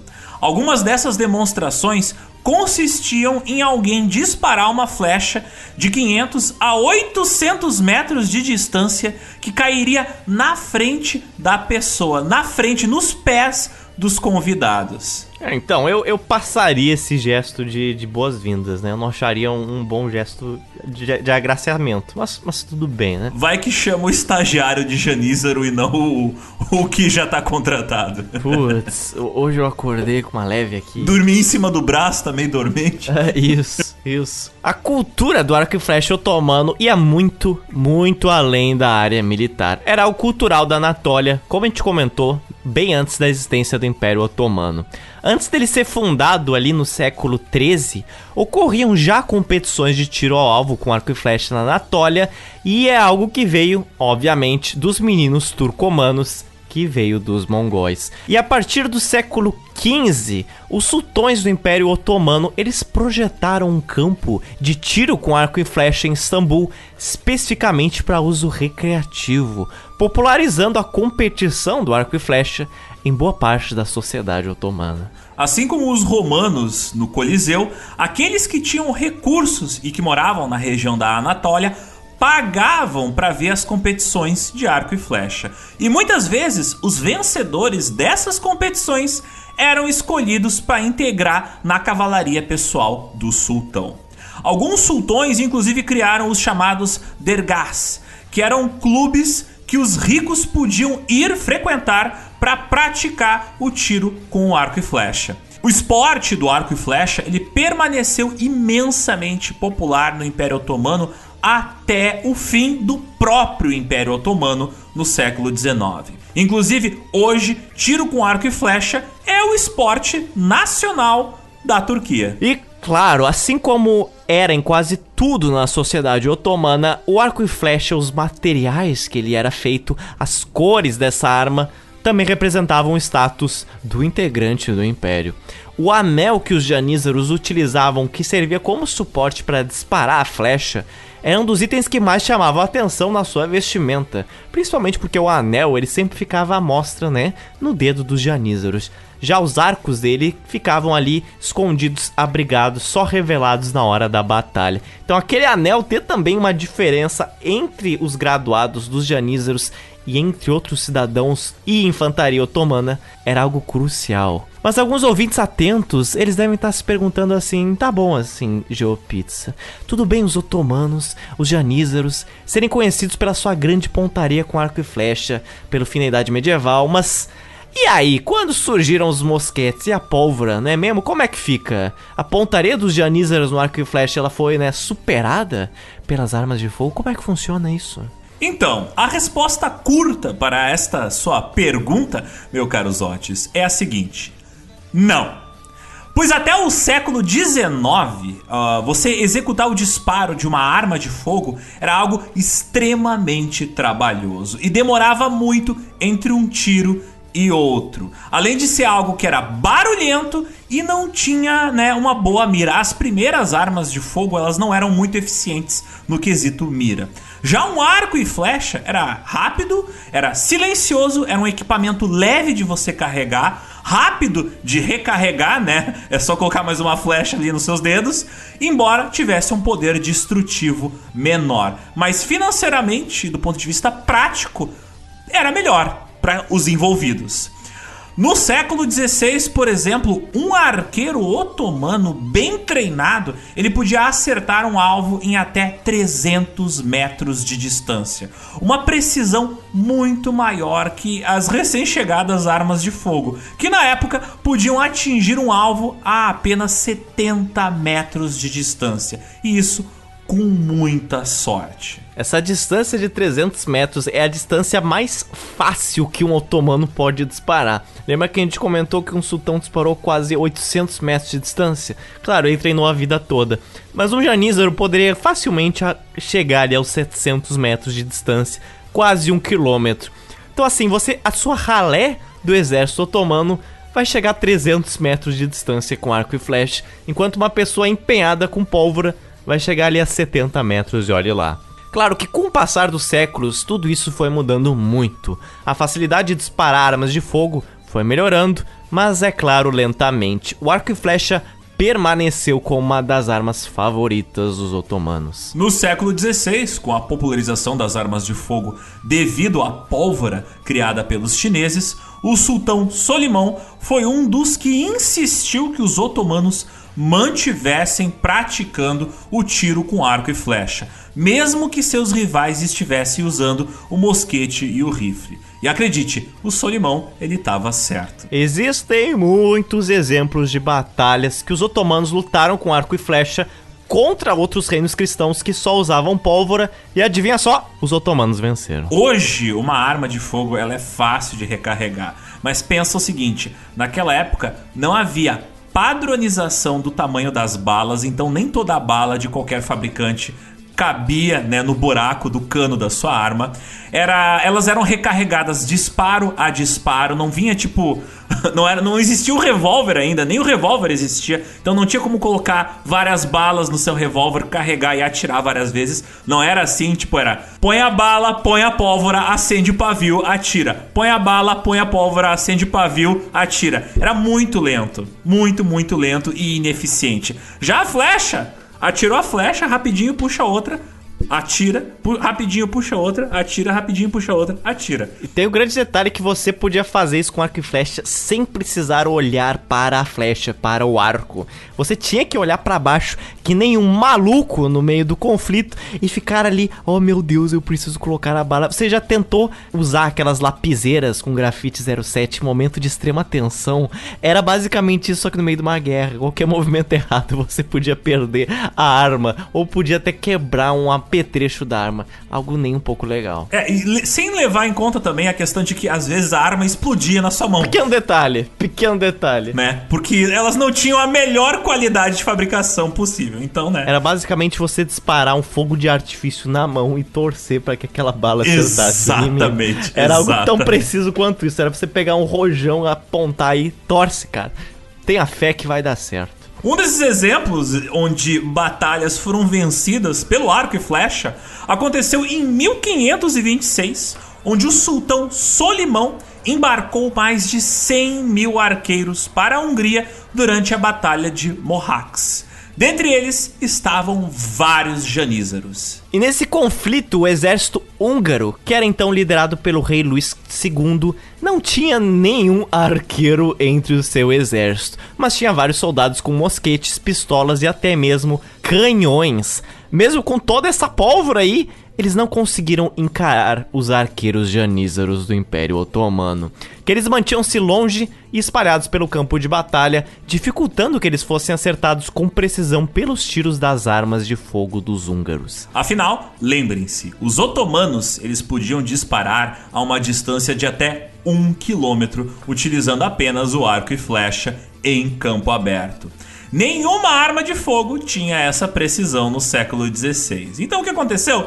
Depois de eliminar boa parte dos soldados húngaros e encurralá-los na cidade de Mohacs, o cerco foi feito pelos otomanos em volta da cidade e esse cerco durou três meses, terminando com a vitória dos otomanos, que inclusive executaram o rei húngaro Luís II. Esse conflito, inclusive, marcou o início da rivalidade entre os otomanos e os Habsburgos, que culminaria em famosas batalhas como o Cerco de Viena. Um dos cercos de Viena que, aliás, já virou edição nossa no GeoPizza. Mas voltando a esse conflito que aconteceu em 1526, o sultão otomano Solimão, quando ele encontrou o corpo do rei húngaro Luís II, teria dito o seguinte: Que Alá seja misericordioso com ele e puna aqueles que levaram a sua inexperiência. Eu vim de fato em armas contra ele, mas não era o meu desejo que assim a sua vida fosse interrompida, antes que ele mal provasse os doces da vida e da realeza. E foi só um século mais tarde, depois de conquistar a ilha de Creta, na Grécia, entre 1645 e 1669, é que os janízaros finalmente começaram a fazer uso de armas de fogo menores, as pistolas. Em 1770, o barão de Tot, francês de origem húngara, foi convidado para fazer lá um trabalho de modernização no exército otomano e tentou fazer com que os turcos usassem também uma novidade naquela época, as baionetas presas aos seus mosquetes. Para quem não sabe o que é uma baioneta, é basicamente o seguinte: quando acaba as balas do seu mosquete, da sua espingardinha, que, que acontece no campo de batalha? Você não tem muito tempo para recarregar. Se você ali está em conflito direto com outro maluco, você pensa: vou ter que partir para a lâmina se eu não quiser morrer. E é por isso que tem uma lâmina instalada na frente do seu mosquete. E aí você fura o fulano que você quer matar com essa lâmina que está presa à ponta do cano do seu mosquete. Isso é uma baioneta. A partir de então, os janízaros eles já faziam uso ali do mosquete, principalmente já no século XVIII, que era também popularmente chamado de carabina. E eles também levavam consigo, às vezes, uma pistola de cano duplo. O que é uma pistola de cano duplo? Não tem como descrever de outra forma. É uma pistola de cano duplo, é exatamente isso. O mosquete dos janízaros se tornou, ao longo do tempo, uma das suas armas mais características. Então veja que curioso, o arco e flecha tão bem representado e sagrado para eles foi aos poucos ficando de lado e sendo trocado entre muitas aspas pelo rifle. Você vai digitar janízaros no Google e vai ver muitas ilustrações de janízaros empenhando rifles, mas essas são ilustrações mais recentes, não é do século XIX. Mas podia não estar ilustrado, mas o arco e flecha permaneceu junto com eles. Não só pelo seu valor militar, mas é claro, ritualístico. A gente comentou essa breve modernização das armas de fogo, mas existe muito mais no arco e flecha janízaro e otomano do que o olho pode ver. Porque fabricar o arco em si era uma obra de arte e que levava muito tempo. Quando eu digo muito tempo, a gente diz muito tempo mesmo. Quase um ano só para você ter o seu arco. Era feito com vários materiais retirados de vários animais. Então, Zotes, vamos lá. Precisamos dar esse tutorial para os ouvintes que querem virar janízeros. Eu quero ali na minha casa fabricar um arco e flecha exatamente igual ao que os janízeros utilizavam no século XVI. O que, que eu primeiro preciso fazer? Então, você quer saber, você quer virar um janízero mesmo, Alex? Talvez. Você está preparado? Você pega a faca mais próxima aqui, ó você sabe o que fazer. Mas depois disso, né? Anota aí que você vai precisar para fazer o arco. Você vai precisar de um casco de tartaruga e um dente de elefante para extrair o marfim. Algo extremamente simples, né? Mas calma que tem muito mais. Você precisa deixar ambos esses ingredientes de molho por um ano em uma mistura de óleo de linhaça. E tem mais! Para fabricar a corda do arco, você vai precisar extrair tendões de Aquiles de um búfalo e revestir eles com cinco camadas de cera de abelha, cinco camadas de resina e 20 camadas de cola de peixe. Bem simples. Mas de nada serve um arco e flecha sem as flechas, não é mesmo? Porque a gente falou do arco e do, da corda. Onde estão as flechas? As flechas, elas também tinham muito cuidado na sua fabricação. Elas eram feitas de ossos de cabra e na parte de trás, aquelas penas que vai nas flechas, elas eram retiradas de cisnes e de águias. E essas flechas, elas tinham em média 61 centímetros de comprimento. Havia um super trabalho para não molhar a flecha quando ela era usada, pois caso isso acontecesse, o peso delas, devido às penas encharcadas de água, mudava. E o peso de uma flecha influenciava na pontaria de quem estava atirando ela. Por isso, existia um cuidado muito grande em manter as flechas sempre secas. Era necessário manter elas secas tanto quanto a pólvora de uma arma. E para quem não sabe, as penas que vão numa flecha não estão ali para bonito, né? Várias culturas por todo o planeta colocam penas numa flecha, porque são as penas que dão aerodinâmica à bendita da flecha. Eu acho que primeiro foi colocado por beleza, depois que inventaram essa aerodinâmica aí. Mas, mas tudo bem. Achou difícil fabricar esse kit de arco e flecha otomano, ouvinte? Eu achei simplíssimo. Mas calma que a gente omitiu um dos itens essenciais pro arco e flecha de um janízero. E esses são os anéis dele, como a gente comentou. Por que anéis? Anéis não era só pra bonito, eles tinham uma função em guerra. Os otomanos e os janízaros utilizavam nos seus dedos um anel como suporte para disparar as flechas, para que os dedos não ficassem sempre em contato com a corda do arco, principalmente na hora que ela era solta pelo otomano que estava disparando a flecha. Esse anel era, claro, feito sob medida. Ele recebia o nome de Zighir. Como é que você fazia um Zighir, Alexander? Então, isso dependia do seu status como otomano, porque o seu status vai influenciar no material utilizado para fabricar o seu anel. O anel podia ser de ouro, prata, marfim, couro ou jaspe. Jaspe é um mineral opaco.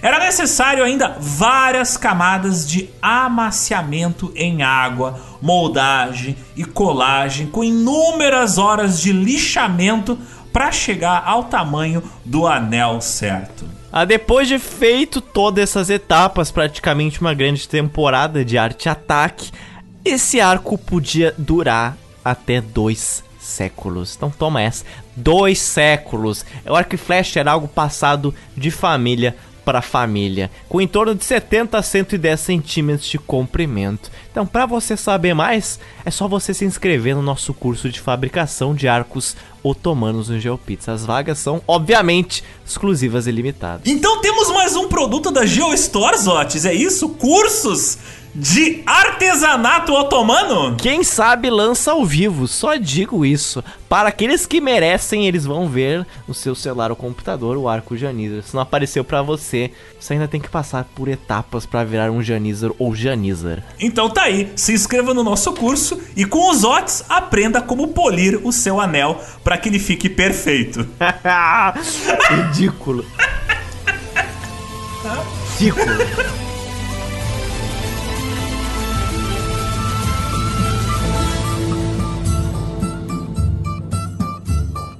E a gente comentou anteriormente, mas agora vai ter que se aprofundar sobre o seguinte: o corpo hum. dos Janízaros era organizado em hordas. Uma horda era equivalente a um batalhão e era chefiada por um superior dos Janízaros. Esse superior se chamava Agha.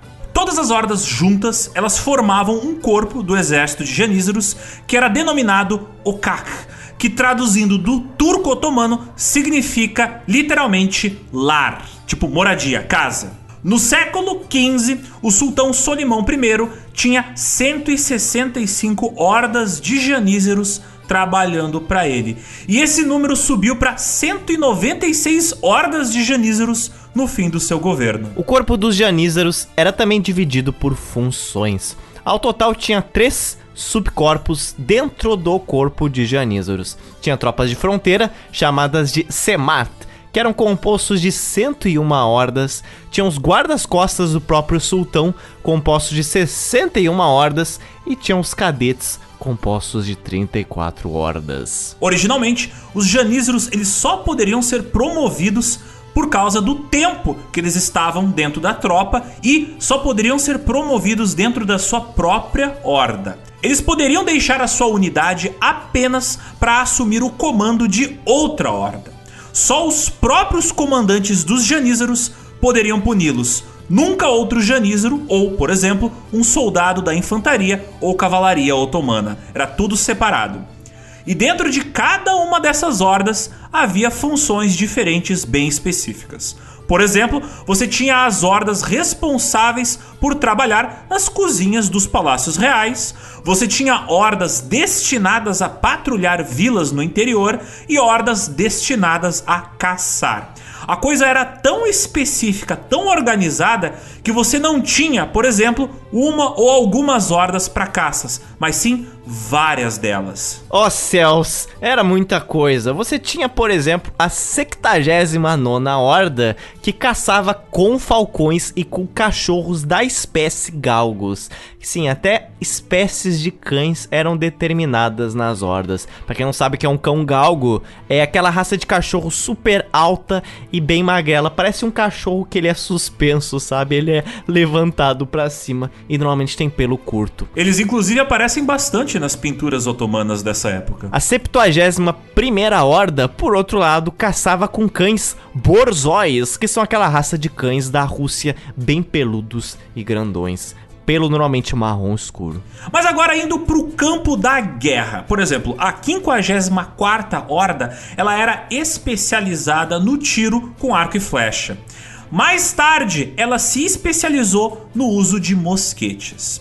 Já a 82ª Horda, ela era mais habilidosa com o uso de bestas. Ela era composta de besteiros, trabalhando também com catapultas e sempre junto aos arquitetos otomanos mais renomados da época.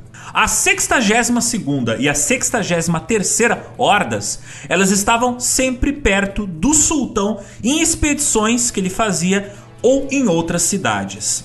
Outras hordas também sempre ficavam nos palácios imperiais, podendo cuidar do suprimento da água, da limpeza, do armamento dentro dos palácios ou até mesmo da jardinagem. Uma curiosidade, antes a gente citou os neerlandeses, né? Mas a relação entre os otomanos e neerlandeses tem uma curiosidade fantástica. O executor oficial do sultão era também o jardineiro do palácio do sultão. E de que tipo de flor ele cuidava, Zotes? Uhum. Tulipas. Foi por causa de neerlandeses que visitaram o Império Otomano e viram essas belas flores que eles falaram: ora, por que não? Uma flor que é cuidada por um assassino não pode ser algo ruim, né? E eles resolveram levar, esses neerlandeses resolveram levar estas belíssimas tulipas para o seu país de origem, causando alguns problemas muito interessantes. Que no futuro nós abordaremos. Você também tinha outras classificações de janízaros que podiam trabalhar em tarefas domésticas, mas da mesma forma como o jardineiro de tulipas, ele tinha ali umas, umas funções ocultas por trás. Umas dessas eram também os cozinheiros janízaros do sultão. Eles eram dos seus principais guarda-costas e seus amigos mais íntimos. Obviamente, né, você vai ter o seu cozinheiro mestre, você tem que confiar nesse cara. E os melhores cozinheiros iam recebendo promoções de confiança do sultão cada vez mais. E pode não parecer, vocês pensam, ah, esse trabalho doméstico aí com o sultão deve ser extremamente fácil, extremamente de boas. Proteger o sultão deve ser muito melhor do que você ir para a guerra, né? Olha, de uma forma ou outra, você sempre vai ter alguma dificuldade. Mas eu imagino que vocês não saibam que existiam mais de 70 propriedades imperiais pela Anatólia. E os janízaros cuidavam praticamente de edifícios inteiro e vigiavam aqueles visitantes que teriam algum contato com o sultão ou outras figuras importantes. Então muitos janízaros eles não ficavam junto do sultão, pois não havia espaço para abrigar tantos janízaros. As propriedades imperiais abrigavam também muitos outros deles. Que outra coisa importante que a gente já mencionou, mas não se aprofundou, é que a gente falou que os janízaros recebiam salários, não é? Mas então, como é que funciona isso? Como é que era este pagamento? A cada três meses eles recebiam 12 actes. Actes era a moeda otomana da época, que esses 12 deveriam ser para ser usado para as vestimentas dos janízaros. Eles também recebiam 30 actes para o seu armamento. Fora isso, eles recebiam um pagamento extra de acordo com a sua horda e a sua função, normalmente 3 em 3 meses. Então, em um ano, eles recebiam um pagamento quatro vezes. Isso sem contar os bônus e medalhas, né? Normalmente, quando o sultão ascendia ao trono, todos os janízeros dele eram pagos integralmente.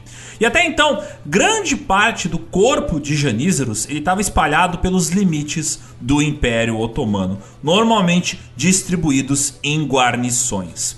Os janízaros eles faziam turnos de nove meses antes de retornar à capital do Império. Mas, à medida que as hordas cresciam, a maior parte delas ficava permanentemente sediada nas províncias, sob o comando dos governantes locais. Mesmo em pequenas áreas otomanas, como por exemplo na região da Eritreia, do Iêmen e da costa do Golfo Pérsico, tinha pequenas guarnições de janízaros, enquanto as províncias otomanas virtualmente independentes do norte da África criavam seus próprios corpos de janízaros. Entre entanto, é aqui que mora um dos grandes problemas que começou a se formar no corpo de Janízaros. A partir do século XVII, os Janízaros foram pressionando seus superiores e o próprio sultão para adquirir cada vez mais direitos, seja dentro do próprio corpo como direitos políticos no geral, algo que era expressamente proibido no código de Shirme. Mas como exatamente os janízaros começaram a reivindicar mais direitos e não serem expulsos das suas hordas, então foi algo muito lento e gradual que se aproveitou das crises internas e externas do império.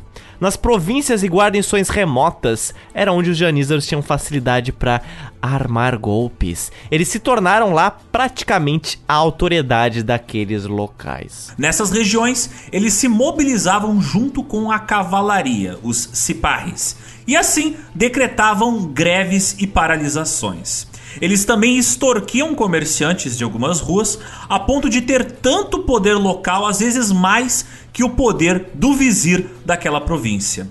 Eles também deixavam seu tradicional treinamento de lado, não participando de várias campanhas de guerra. Eles faziam greve de funcionários. Isso ocorreu uma vez em Damasco, na Síria, em 1669, em que o sultão teve que mandar uma horda de 400 janízaros de Istambul combater outros janízaros e outros ciparres que tinham feito uma greve na cidade. Ao chegar lá, os janízaros que estavam vindo de Istambul, eles conseguiram com facilidade acabar a greve sem problemas, principalmente porque os janízaros de Istambul, fiéis ao sultão, eles estavam muito bem treinados que os janízaros rebeldes de Damasco. No final das contas, os janízeros revoltosos que não foram mortos acabaram sendo expulsos do corpo de janízeros.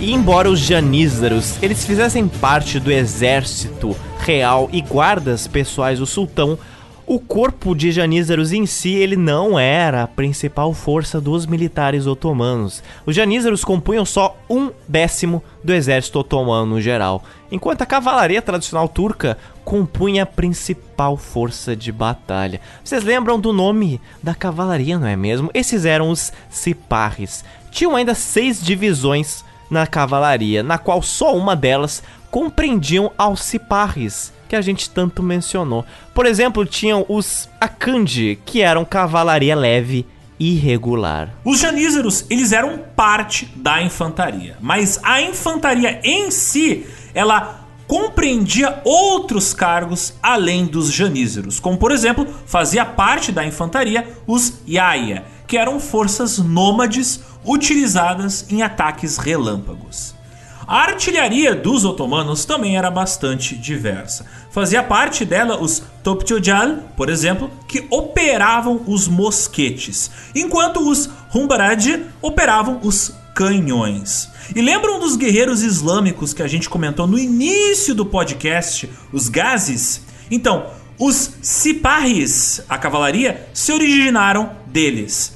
O Império Otomano ainda contava também muito com o uso de mercenários contratados, além do uso dos janízaros, claro. E esses dois, os ciparres e os janízaros, eles não se davam muito bem, não. Tinha muita rivalidade entre eles por ambições de poder no Império Otomano. Então é muito bonito os valores do Deshirme, mas isso não significa que os janízaros se atentavam a eles e não buscavam nada além daquilo. Pois afinal, os janízaros, eles controlavam a burocracia central do império e tinham muita influência política. Já a cavalaria, os ciparres, eles controlavam a burocracia das províncias e eles tinham o poder do exército. E um não podia funcionar sem o outro. O exército não podia funcionar sem a política. E isso não significa que eles se davam bem. Então, temos problema aí. Já no século XV, os janízaros eles tinham um número de 6 mil integrantes e as tropas dos ciparres eram cerca de 40 mil. Vejam então que os ciparres eram muito mais numerosos que os janízaros. E isso ocorreu durante quase toda a história do Império Otomano. Se a gente for pegar o século seguinte, século 17, em torno de 1620 a 1630, o número de janízaros aumentou bastante. Eles eram 30 mil só em Istambul, mas a quantidade de ciparres era mais de três vezes maior, era quase 100 mil só em Istambul. E sobre os ciparres, o embaixador dos Habsburgo, estabelecido em Istambul, o barão Buzbek, escreveu o seguinte: O cavaleiro turco apresenta um espetáculo muito elegante montado em um cavalo, com arreios e guarnições de prata, com lantejoulas de ouro e pedras preciosas. Ele é resplandecente em roupas de ouro e prata, ou então de seda ou cetim, ou pelo menos o mais fino tecido escarlate, ou violeta ou verde escuro.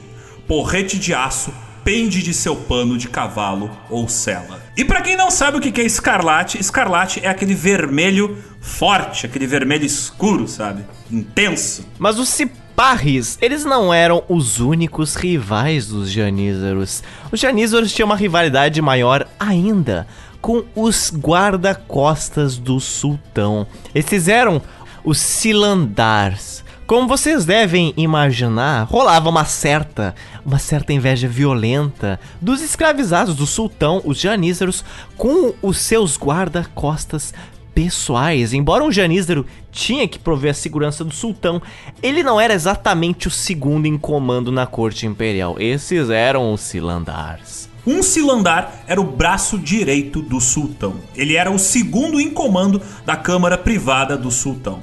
Seu dever era lidar com todas as comunicações que chegavam para o sultão ou que saíam do sultão para os seus subjugados, bem como ajudar também em todas as cerimônias públicas ou viagens do sultão, onde o Agra dos Janízaros o acompanhava. Devido à sua proximidade com o sultão, os titulares do posto de Silandar eram altamente influentes, com muitos deles sendo indicados a ocupar o cargo de grão-vizir. Por isso, nem preciso dizer que havia uma grande rixa dos janízaros com os cilandars, pois acontecia bastante de um janízaro deixar o corpo de janízaros para se tornar um cilandar. Fazendo isso, ele acabava sendo visto como um traidor pelos seus ex-colegas janízaros. Você traiu o movimento, cara. Inadmissível. Você traiu o Deshirme, cara. Mas a minha parte favorita entrando no exército otomano aqui não são nenhum desses cargos que a gente já citou, Alexander. Porque os meus aqui que, que ficam no meu coração no exército otomano eram as tropas auxiliares do exército. Esses sim são os verdadeiros heróis do Império Otomano. Mas quem são as tropas auxiliares do exército? Ora, conheça os mais de 500 arquitetos, engenheiros, pedreiros, mineiros, carpinteiros, alfaiates, metalúrgicos e dezenas de outras profissões que sempre acompanhavam o Império Otomano em suas expedições a pézito. Caminhando a pé, não era em cima de carroça, não era em cima de cavalo, era utilizando suas próprias perninhas. Essa galera, eles faziam de tudo. E para mostrar isso para vocês, vamos pegar só um exemplo: os engenheiros vamos. e arquitetos. Lembra daquele prazo que a gente citou de 10 meses de antecedência que os otomanos tinham antes de começar uma expedição de guerra? Então, Boa parte desse prazo tinha como objetivo dar tempo aos arquitetos e engenheiros para eles começarem a trabalhar nos planos da invasão, para fabricar equipamentos, para pensar nas rotas de viagem. Eles eram informados do trajeto que o exército iria fazer, eles se certificavam que uh, haveriam pontes passando por cima dos rios para o exército atravessar os rios, eles iriam garantir que as florestas tivessem caminhos abertos e que fortes fossem construídos para as pausas em lugares estratégicos. Claro, também precisava de tempo para os engenheiros e arquitetos fazerem as plantas desses projetos, desses fortes que iriam ser construídos para manter a vantagem do exército otomano. Também os equipamentos de cerco, aquelas máquinas medievais que é muito aparece nos filmes, elas eram planejadas, idealizadas pelos arquitetos e engenheiros. Essas máquinas de cerco tão úteis na hora de invadir cidades que tinham muralhas. Ou seja, quase todos que faziam fronteira com os otomanos. Depois de planejar tudo isso, essa tropa de apoio, ela também, é claro, ia acompanhando as expedições. Muitas vezes eles tinham que construir pontes de última hora, eles tinham que reforçar portões fortes, eles tinham que reconstruir todas as fortalezas que os próprios otomanos tinham danificado, e eles também davam instruções de como fazer um cerco em determinada cidade, baseado, é claro, na fortaleza dela. Eles falavam onde cavar trincheiras, eles falavam quais eram as brechas numa fortaleza, qual material melhor destruiria uma fortificação tudo isso e muito mais. Eles apareceram, por exemplo, no nosso episódio onde a gente comentou sobre o cerco de Viena. Eles eram os responsáveis por planejar as rotas e a estabilidade estrutural dos túneis utilizados pelos otomanos para passar por debaixo das muralhas da cidade de Viena. Mas enfim, esses caras também eles eram responsáveis por converter as igrejas das cidades ocupadas pelo Império Otomano em mesquitas. Tudo isso enquanto uma expedição militar acontecia. Arquitetos e engenheiros são só uma parte ínfima do que era composta a tropa de apoio do exército otomano. Apoiando as tropas que iam de fato para o campo de batalha, você também tinha escultores, fabricantes de espadas, fabricantes de arcos, celeiros que fazem a sela que vai em cima do cavalo, sapateiros, barbeiros, ferreiros, fabricantes de velas, cuidadores de ovelhas, de cabras, você tinha farmacêuticos, fabricantes de tecidos de pelo de cabra, fabricantes de chinelos, comerciantes de seda, fabricantes de calças, ourives e, claro, padeiros para fazer o pãozinho quentinho todo dia de manhã. Pô, então tinha até comerciantes de seda ali para você armar um tabaco no meio da guerra. Achei muito Não bom. é este tipo de seda, seu maconheiro. é o Império Otomano, Zotes, não é o Império Bizantino. O Império Bizantino é inigualável. Eles acabaram porque estavam brisando demais. Então imagina você ser um padeiro, mas não nas ruas de Istambul, e sim no meio do cerco de Viena, que é agradável, vendendo pão dentro das trincheiras ali pro otomano. Então você ali naquele, naquela sujeira, naquela terra, você ali com o rifle empunhado e tá passando um padeiro, com licença, pãozinho, aceitas pãozinho, aceitas, gostaria? Mas será que era chamado de pão francês? Será que era chamado de cacetinho? Como é que era chamado o pão? Bem, segundo o Google Tradutor, era ekmek. Então tu não pedia, me dá 10 cacetinhos, me dá 10 ekmek. Enfim, pão e... Ekmek é pão? É pão. Hum. Mas claro, existiam ainda muitos outros profissionais que acompanhavam os otomanos, além dos padeiros. E um desses profissionais é algo essencial para qualquer tipo de batalha. O que, que rima com grandes batalhas medievais ou no início da era moderna, meu querido Zotes? Além, claro, hum. de sangue, terror, caos e destruição. É claro, uma trilha sonora épica. Os otomanos sabiam da importância de ter uma trilha sonora ao vivo enquanto atacavam seus inimigos. O exército otomano tinha uma banda militar permanente que se chamava de Meterhane. Foi o primeiro império da Europa a ter uma organização musical militar permanente. É o mínimo que eu espero, é claro, depois dos janízaros terem passado quase sete anos estudando música, né? Normalmente, uma banda otomana militar era equipada com tambor, tambores duplos, clarinete, trompete e símbolos. Para quem não sabe, símbolos nada mais são do que aqueles pratos que você utiliza para bater um no outro. Definitivamente era um instrumento bastante caótico e divertido para você levar numa guerra, né? Esse instrumento é a sua cara, é a sua cara esses dois pratões. Meu Deus. A gente mencionou mais cedo que os janízaros sabiam tocar instrumentos, e de fato eles sabiam, e alguns deles eram empregados nessa banda. Mas isso não significa que todos os músicos do Império Otomano eram janízaros, não. Tinham vários outros músicos contratados por fora. Nas campanhas militares, grandes tambores de guerra eram frequentemente tocados por homens em cima de camelos. E os instrumentos, eles eram feitos e mantidos por um número que variava entre 150 e 200 especialistas em cada marcha, a maior parte deles de origem grega ou armênia. A partir do fim do século XVIII, entrou junto na banda otomana cantores que eram chamados de Sefgani. Um viajante turco que se chamava Evlia Çelebi. Ele presenciou a banda otomana em um conflito em 1638. E sobre isso ele escreveu o quê? 500 trompetistas levantaram som de tal forma que o planeta Vênus começou a dançar e os céus reverberaram. Todos esses tocadores de tambores, tímpanos e símbolos desfilaram juntos, batendo seus diferentes tipos de instrumentos em um som rítmico.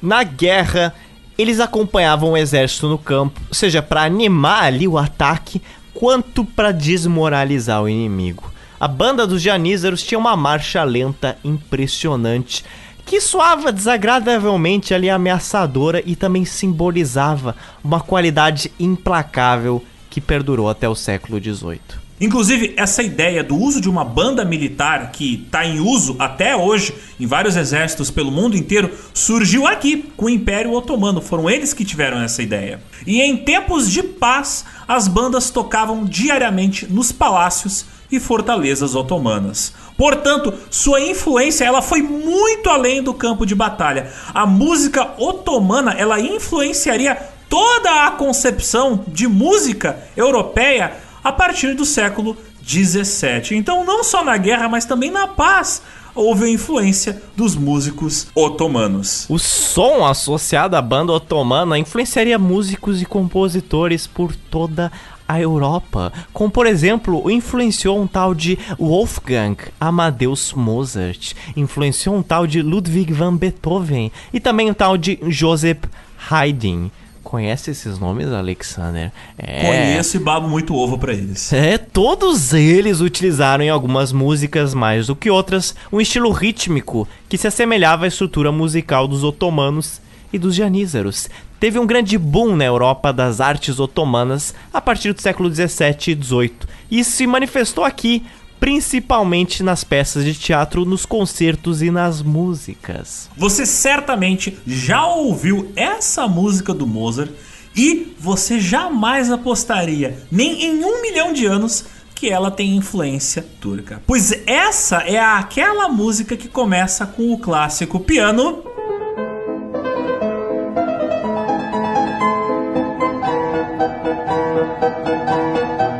Essa música, sabe o nome dela, Alexandre? Ela meio que entrega o jogo, se você for ver o nome é, dela. É, se chama A Marcha Turca. Olha só, né? Acho que vocês jamais imaginariam que esse pianinho gracioso foi influenciado pelos nossos amados sanguinários janízaros, hein? E claro, tem vários outros exemplos da influência da música otomana sobre os artistas europeus. Mas só dando mais um pequeno exemplo aqui do próprio Mozart, tem uma música dele que é bastante conhecida e se chama O Rapto do Serralho. E ele é mais ou menos assim.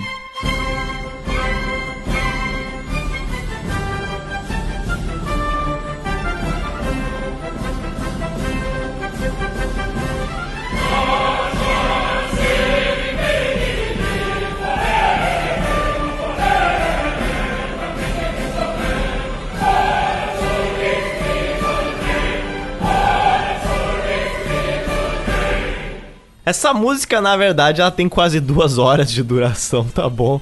Mas o ápice dela tem vários altos e baixos inspirados diretamente na música otomana. Até mesmo a história dessa peça tem, você veja, influência turca. É a história de uma nobre espanhola e uma criada inglesa que foram raptadas por piratas turcos para integrar ao harém do sultão. Isso só te faz perceber que a música otomana tinha uma composição e complexidade muito maior do que o simples rufar de tambores que normalmente a galera espera de música militar utilizada para momentos de guerra. Né?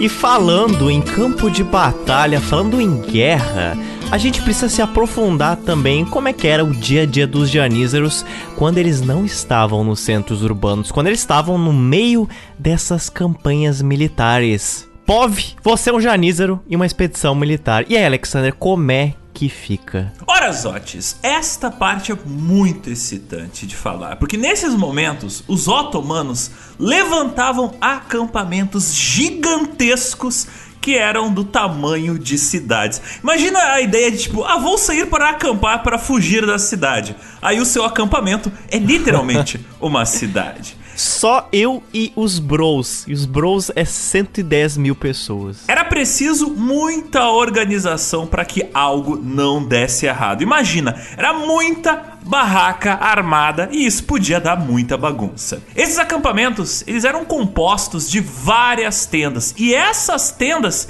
significavam muito mais do que simplesmente um local para abrigar os soldados e os janízaros ou outras tropas otomanas. Não, essas barracas tinham muitas outras funções. A importância da tenda em si, ela era comum em todo o Islã. Vale lembrar que, como a gente mencionou lá no início, durante muitas décadas, as maiores cidades, entre muitas aspas, do Império Mongol eram exatamente isso aqui: várias tendas, centenas, milhares delas. Não existiam muitos edifícios de madeira e sim tendas. E essa cultura, ela existia não só no Império Mongol, mas também no norte da Índia, atual Bangladesh e Paquistão, onde tem muitos povos islâmicos. E naturalmente, isso foi chegando na Anatólia, isso foi chegando no Império Otomano. O imperador, ele tinha uma grande tenda vermelha cercada de outras autoridades e dos seus soldados que tinham outras tendas que partiam da dele. Toda vez que os otomanos partiam em uma campanha militar,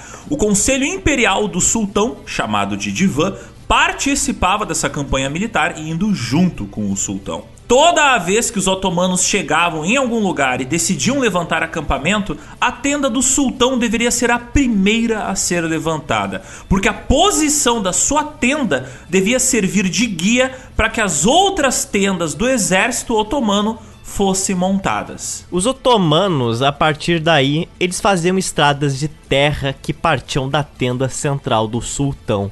E essas estradas, elas ligavam-se com a sua corte em algo que parecia, assim, de certa forma, como se fossem vários distritos. Assim, o acampamento não se tornava uma coisa desorganizada, né? Cada barraca, cada tenda, ela estava alinhada com a tenda vizinha, de forma que fosse possível assim você ter várias tendas enfileiradas e você conseguisse andar em ruas retas. Não é aquele típico acampamento que tem assim, ó, uma barraca em cada metro quadrado, você não consegue ver nada. Não, você tem elas todas alinhadinhas em formato até de grid ou de vários círculos. E por que, Exotes, essas barracas elas eram alinhadas de forma reta e de forma a permitir a existência de estradas retas entre elas? Ora, é para facilitar o deslocamento de cavalos e facilitar o deslocamento das tropas. Andar em linha reta permite que você se movimente de uma maneira muito mais rápida. E nessa época, e até hoje, né? A agilidade do movimento das suas tropas é algo fundamental numa guerra. Pô, imagina estourando uma emergência, eu vou tendo que fazer zigue-zague de cavalo Nem entre as ferrando, cabanas. não tinha Cara, como. Eu, eu ia atropelar umas 20 cabanas, ia levar comigo 20 cabanas, 20 tendas atrás do meu cavalo. Cada distrito era composto de várias tendas e tinha um espaço abertinho entre algumas delas que comportavam lojas de comida, alfaiates, armeiros e também outros artesãos. Lembra que a gente mencionou de toda aquela tropa de apoio, toda aquela galera que acompanhava os otomanos? Então, era por aqui que eles ficavam. Claro, eles não ficavam entre cada uma das cabanas, até porque não teria muito espaço, mas existiam distritos, entre aspas, que comportavam esses artesãos, esses alfaiates. Então, se você precisar de algum deles, você sabe onde encontrar. Você vai até o bairro de cabanas onde moram eles. Ora, ora, ora. Agora eu entendo por que, que não podia beber nesses momentos. Imagina você procurando a sua tenda, cara, de noite, bêbado. Isso não vai dar certo. Milhares de tendas iguais e tu, opa, qual é a minha tenda? Não só o álcool era proibido, não só em excursões militares, mas nas cidades também. Até o, pró o próprio Islã e o álcool é incompatível. Diversos escritores comentaram nessa época sobre a grande formalidade que se encontrava nos campos de soldados otomanos, com as suas estradas principais e estradas secundárias, muitas das quais se abriam em campos semelhante a praças. Esse acampamento militar dos otomanos era chamado de Ordu. E os comandantes das companhias, eles tinham as suas tendas armadas no meio da dos seus homens, de uma forma semelhante a que todo o exército estava submetido no caso do sultão. Era como se fosse assim, esses comandantes, eles eram sultões em miniaturas das suas companhias, com suas tendas um pouco diferente dos seus soldados, se assemelhando visualmente ao do sultão. Isso também ajudava a confundir um inimigo caso ele quisesse atacar a tenda do sultão. Ele ficaria confuso qual tenda era qual, evitando, é claro, que o sultão dançasse no meio da campanha, que ele virasse um alvo fácil. Os janízaros, eles recebiam normalmente uma tenda baixa em formato de cone, que ela era feita de tecido ou de pele de camelo, e que eles normalmente compartilhavam com outros janízaros da sua própria horda. Outras tendas vazias também eram er... Outras tendas vazias também eram erguidas para servir como prisões para escravizados, malfeitores e prisioneiros de guerra. Também tu tinha distritos que possuíam um campo aberto que servia como espaço para punições de soldados, punições de inimigos e também para execuções. E qual era a execução que era normalmente feita nessa época? Qual? Uma execução bem curiosa. A pessoa, ela era amarrada a cavalos. Tinha cada um dos seus quatro membros amarrados a cavalos e os cavalos puxavam as cordas e a pessoa era desmanchada. Esse costume, inclusive, era bem comum na China e também durante o Império Mongol. Então veja aqui mais uma influência mongol-chinesa nos otomanos. Então você vai precisar de muito espaço para executar uma pessoa assim. Eu só fico pensando, valia tanto a pena você ter tanto espaço para fazer esse tipo de execução? Porque, poxa vida. Mas aí que tá, Zotis, como comenta o Dan Carlin no seu episódio onde ele conta sobre a história das execuções e de torturas públicas, esse tipo de espetáculo uh, não servia apenas para punir objetivamente aquela pessoa que era um criminoso ou um inimigo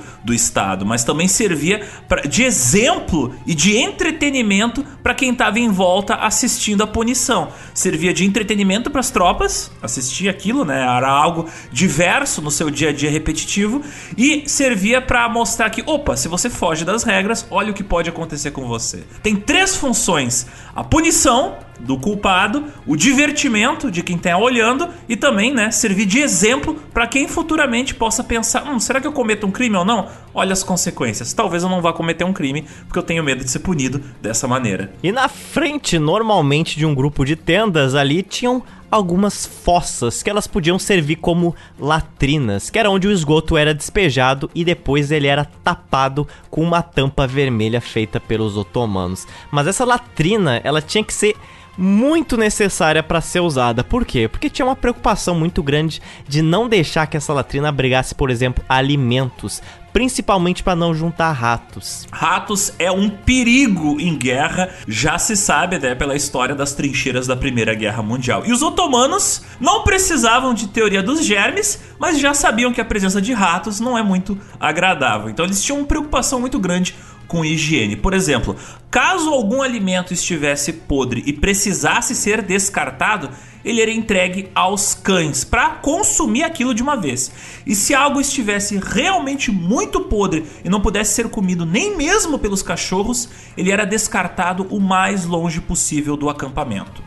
E todas as tendas desses acampamentos de guerra dos otomanos, elas não eram vazias, elas tinham móveis dentro delas. Elas tinham tapetes, almofadas e uns sofás baixos para que os soldados pudessem se acomodar sobre eles. Você já deve ter se perguntado, ouvinte, por que, que tanto na cultura árabe, no mundo islâmico, as casas, as salas de estar ou espaço de congregação normalmente são repletas de almofadas que ficam no chão, não é mesmo? Você vai ter muitas pinturas otomanas do século XIX, onde tem muitas pessoas sentadas e almofadas no chão, tapetinhos e, por exemplo, um narguile no meio. Por que que, por que que era no chão? Então, isso também, veja você, é uma característica do passado nômade de alguns povos como os persas, os turcos e os árabes. É muito mais fácil você mover essas almofadas, esses tapetes em caravanas, do que uma mesa de madeira ou uma cadeira de jantar, né, que era algo muito mais comum na Europa.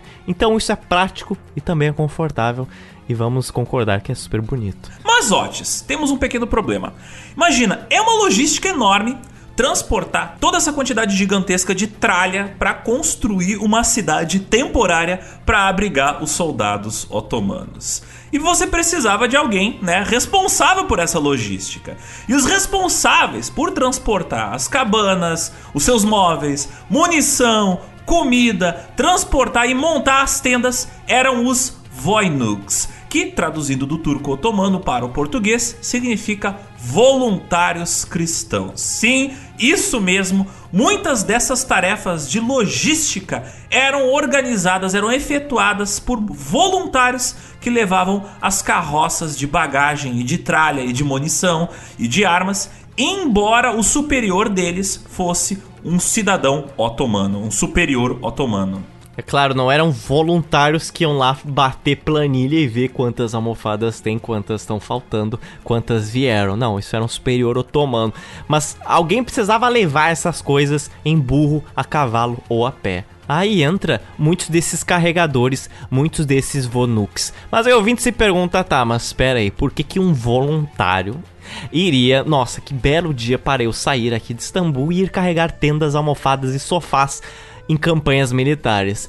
Pois, fazendo isso, muitos desses voluntários eles teriam isenção de impostos. E essa isenção dava bastante certo e era muito atrativa. Os Voinuks, eles tinham que partir na frente das tropas para chegar antes delas chegarem e organizando essas tendas. Era um trabalho muito arriscado, muito árduo, mas compensava para muitos deles. Óbvio, nem todos os, os que serviam como trem de transporte eram voluntários mas eles normalmente compunham uma parte bem significativa da campanha. Eles também carregavam os cavalos e cada um desses cavalos era acompanhado por um escravizado, que cuidava do cavalo e também fazia coisas mais pontuais, como por exemplo, segurar a cauda do cavalo quando ele atravessava algum rio. Mas eles não iam por si só, eles também eram acompanhados por tártaros, que eram ávidos guerreiros vindos da Eurásia. Então vê quantas pessoas precisam acompanhar só um regimento, vamos supor. Você precisa de alguém para transportar os itens. Você tem os Voinuks, que são acompanhados por um escravizado, e alguns tártaros seguiam eles, no caso, se eles fossem de cavalo, pois eles que lidavam com os cavalos. Então veja só, é uma coisa que precisa às vezes de quatro pessoas, três ou quatro pessoas.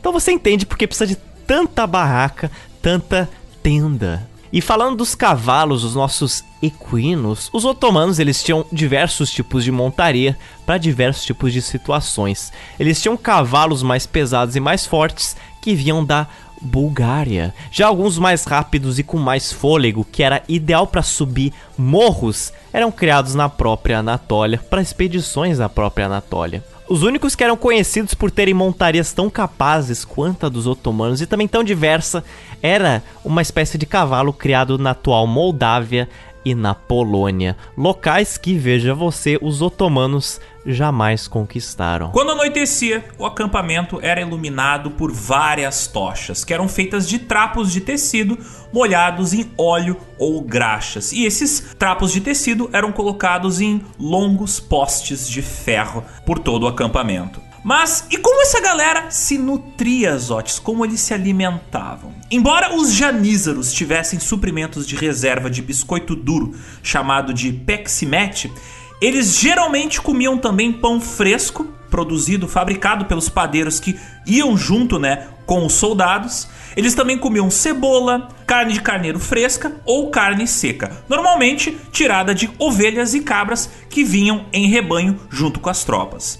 Os janízeros também bebiam principalmente bosa, que era uma cevada fermentada. Algumas pessoas podem ter estranhado agora quando a gente falou carne de ovelha ou cabra, mas isso era extremamente comum. Inclusive, você falar de carne de boi para os otomanos é, é, algo muito mais estranho do que seria hoje em dia, porque é muito mais comum difundido a cultura de criar ovelhas e cabras pela Anatólia e pelo Oriente Médio do que boi. E mesmo assim, aqueles que comiam carne no Império Otomano eram pouquíssimos, era algo caro e era algo assim, poxa, você vai ter que matar uma cabra e uma ovelha que pode prover tanto mais para prover uma carne. Normalmente era mais no fim da vida dela. Então, tá aí a fins de curiosidade. E tem outra questão. O problema da vaca e do boi é que eles são muito pesados e, por exemplo, ao atravessar um rio, um boi ou uma vaca pode ficar atolado. Já uma cabra, um homem sozinho consegue levantar ela. Entendeu? Então é um animal muito mais prático de você transportar. Sem falar que bois e vacas não têm a mesma habilidade de subir em locais montanhosos ou em estradas apertadas ou atravessar regiões que tem muita pedra ou pouca capacidade de mobilidade do que um, uma ovelha ou uma cabra. Cabras e ovelhas têm muito mais capacidade de caminhar por ambientes pedregosos do que vacas e bois. Então, para fins técnicos, logisticamente, faz muito mais sentido ovelhas e cabras do que bois e vacas. Para quem já viu aqueles vídeos daquelas cabras que parecem que caminham nas paredes na Eurásia, vai, vai lembrar muito bem disso. E esse é, esse é um tipo de espécie de cabra muito específica, mas a cabra, no geral, a cabra até, a cabra até do Brasil, ela faz uns parkours bem danado. E eu falo por vivência, tá? Eu já vi cabras fazendo coisas cabrescas que eu não achei que fosse possível. Mas seguindo, né, das cabras aos janízaros. Seguindo as cabras e os janízaros. Exatamente. Era assim que os janízaros eles ficavam abrigados nas suas campanhas militares. Mas a pergunta que vem é que a gente não comentou onde ficavam estes meninos, né, estes homens nas cidades. A gente falou que alguns ficavam nas propriedades do sultão, mas não eram só lá onde eles ficavam. Então como é que funcionava? É muito simples. Quartel. Os quartéis dos janízaros era algo monumental. Só no século XVIII tinha 60 quartéis em Istambul, que eles podiam alojar um total de 40 mil homens e os janízaros ficavam dentro desses quartéis. Normalmente, embora eles fossem diferentes um do outro, eles tinham uma padronização. E essa padronização era um grande salão reto, retangular, com uma grande galeria alta com um teto parcialmente dourado. Um lado era revestido de azulejos, enquanto o outro lado tinha portas que davam acesso aos pátios. Os aposentos dos janízaros e de seus oficiais, eles eram amplos e tinham muitas fontes de água e alguns tinham até cozinhas. Cada uma das hordas dos janízaros ocupava mais de um salão, poderia conter até 100 homens e possivelmente dobrar o número de ocupantes em alguns períodos de guerra. E a cada salão de cada horda dos janízaros, ele tinha o seu próprio emblema.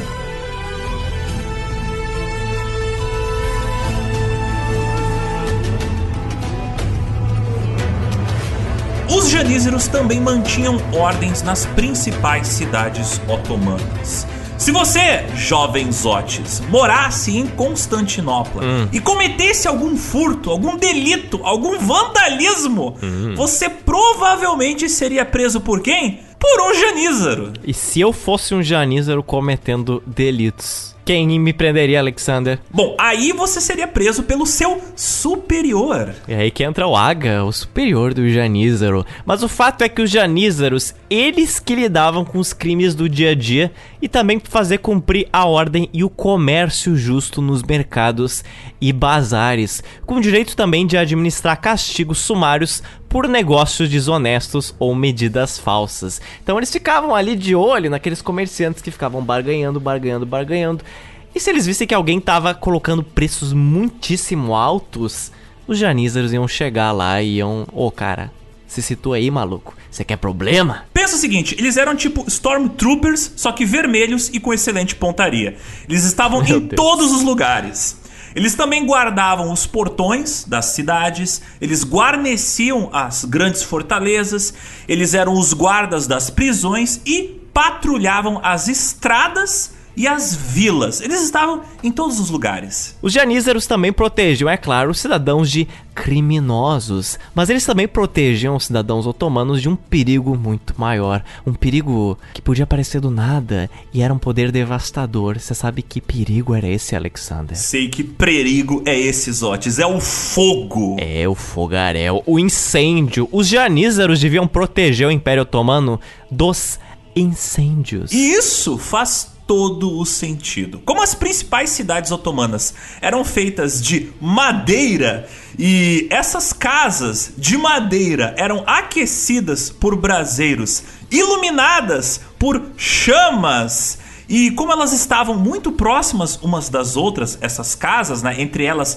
muitas vezes tinham pequenas ruas, bequinhos apertados, era muito fácil o fogo acontecer perder o controle e se espalhar rapidamente de uma casa para outra e acontecer de bairros inteiros se incendiarem do nada. Por mais alertas que os janízeros estivessem, um incêndio à noite poderia ganhar uma dimensão enorme, ainda mais em uma noite de vento forte que levasse longe as chamas e as cinzas e as faíscas. Por isso existiam várias torres de patrulha por Constantinopla e elas eram especialmente úteis para os janízaros ficarem lá em cima e identificar esses incêndios, sejam eles acidentais ou criminosos. E nesse sentido, a Torre de Gálata servia muito bem. Pra quem não conhece, a Torre de Gálata existe até hoje e foi durante bastante tempo uma das construções mais altas da cidade de Constantinopla,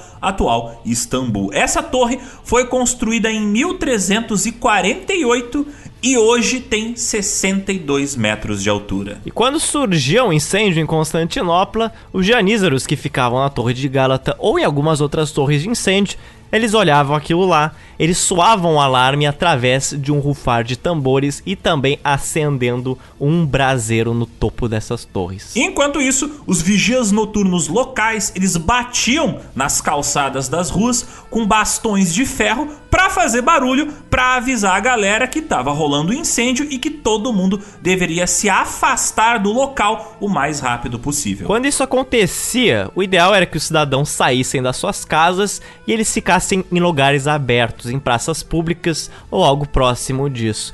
Entretanto, em Constantinopla isso era um probleminha porque algumas cidades otomanas, inclusive não só Constantinopla, ficavam a desejar nesse quesito porque era uma cidade feita de muitos becos de madeira e locais abertos em Constantinopla normalmente eram pátios internos dentro das casas. Então é um problema, vá para espaços abertos, o espaço aberto você tem dentro da sua casa, que não é algo preferível. Então nesse quesito Constantinopla era um baita probleminha. O vizir, um cargo equivalente a primeiro-ministro, e o Agra, o superior dos janízeros, tinham ambos o dever de supervisionar os bombeiros e às vezes o próprio sultão poderia ir olhar pessoalmente o incêndio para conferir se aquele evento era preocupante. Aí é um detalhe muito importante. Alguns ouvintes podem já ter pego onde a gente vai chegar, mas se ah, para que vocês estão entrando em quesito de incêndio? Isso não é nada demais, vocês não têm ideia do que, que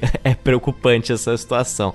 Mas atentem ao seguinte: você tem uma horda de janízeros responsável por combater incêndios é algo extremamente raro em quase todos os reinos da Eurásia nesse momento, reinos europeus ou asiáticos, seja no século 17, seja no século 16. Como comparação, ali no século 17 teve o grande incêndio de Londres de 1666. Esse incêndio, muitos devem saber, destruiu quase um terço da cidade, durou quatro dias e adivinha se Londres tinha alguma equipe especializada a combater incêndios? Tinha, Alexander? Não tinha, não tinha. Por então, isso que Londres foi formatada. Deu Ctrl Alt Delete em Londres. Então, durou quatro dias por um motivo, né? Os otomanos, eles não queriam que isso acontecesse. É, a mesma situação acontecia no Japão. Uh, os japoneses, nesta mesma época, eles tinham uma brigada de bombeiros. É até muito bonito o uniforme dos bombeiros japoneses. E veja só, também cidades feitas de papel e madeira, muito fácil de pegar fogo, casas muito próximas umas das outras, a galera pensava: "Hum, é bom ter uma tropa de galera que fica fiscalizando e cuidando para jogar água caso dê merda". Então, né, quem tem o fogo muito próximo de si, é bom ter também bombeiros próximos de si. Infelizmente, os londrinos demoraram a perceber a importância dos bombeiros. Mas voltando aos janízeros, como é que eles apagavam os incêndios? Como? Bem, eles tinham várias técnicas. Por exemplo, eles tinham charretes ao seu dispor que carregavam dezenas de baldes de couro cheios de água. Sim, era na base do balde de água, não tinha mangueira nessa época. É, e o balde ele não era de madeira por motivos óbvios, né? né? né? é, né? Eles também utilizavam machados para destruir estruturas de madeira. Mas aí você deve estar tá se perguntando: "Pô, mas não é para salvar as casas?" Então, não. Se uma casa é muito próxima uma da outra e tá pegando fogo, de repente destruir um pedacinho da casa que está pegando fogo para que o fogo não atinja a casa ao lado seja uma maneira ideal de evitar que o incêndio perca o controle. E também destruir algo que já está condenado, já está pegando fogo, permite que você libere, né, correntes de ar para passar e ajudar a apagar o incêndio. Mas nem sempre os janízaros eram bem sucedidos em sua tarefa de apagar incêndios na cidade de Constantinopla. Quer um exemplo de o quanto era preocupante esses incêndios na cidade, meu querido Zotes? Claro, me dê tragédias. Esse podcast aqui tem até poucas tragédias comparado ao que a gente normalmente fala. Então, azar. Azar e acidentes industriais. É aqui o que se somou para causar uma tragédia. Se liga no quão hum. surreal foi essa situação.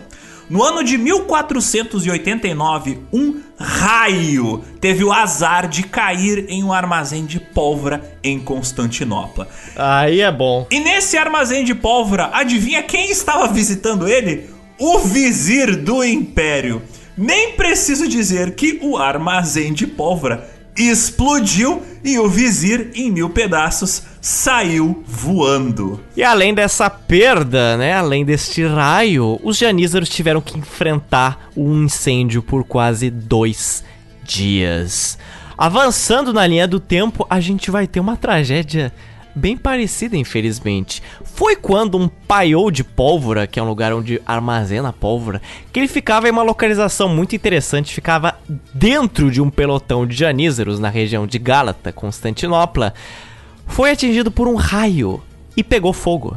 Vários janízaros morreram nesse acidente, é claro, mas calma que a coisa vai ficar pior. Nesse ocorrido, o vizir do império, chamado Mesri Pasha, e um superior dos janízaros, um Agra, eles dois, felizmente, não estavam no pelotão dos janízaros. Mas isso não salvou eles da tragédia, porque eles estavam voltando de barco para a cidade juntos, mas eles estavam remando em um canal de água que passava exatamente do lado do pelotão dos janízaros. E o que, que ocorreu com eles, Otis? Hum, é claro que eles estavam passando ali do lado na exata hora que veio dos céus o raio e atingiu o paiol de pólvora. E por causa dessa explosão do paiol de pólvora, é claro o que aconteceu. Vários pedaços do edifício do pelotão dos janízaros caiu em cima do barco onde estava o vizir e o Aga dos janízaros. Então, as duas autoridades responsáveis por enfrentar o incêndio morreram juntas no início do incêndio. Nem viram incêndio, só viram explosão e morte. O gerente não ficou louco, Zotis. Os gerentes morreram. E agora, o que, que acontece com os janízeros? Quem é que vai dar ordem para eles? Quem é que organiza agora o combate ao incêndio? Eu te pergunto. É, então. Normalmente, essa decisão, caso tudo desse muito errado, o que normalmente deu, né?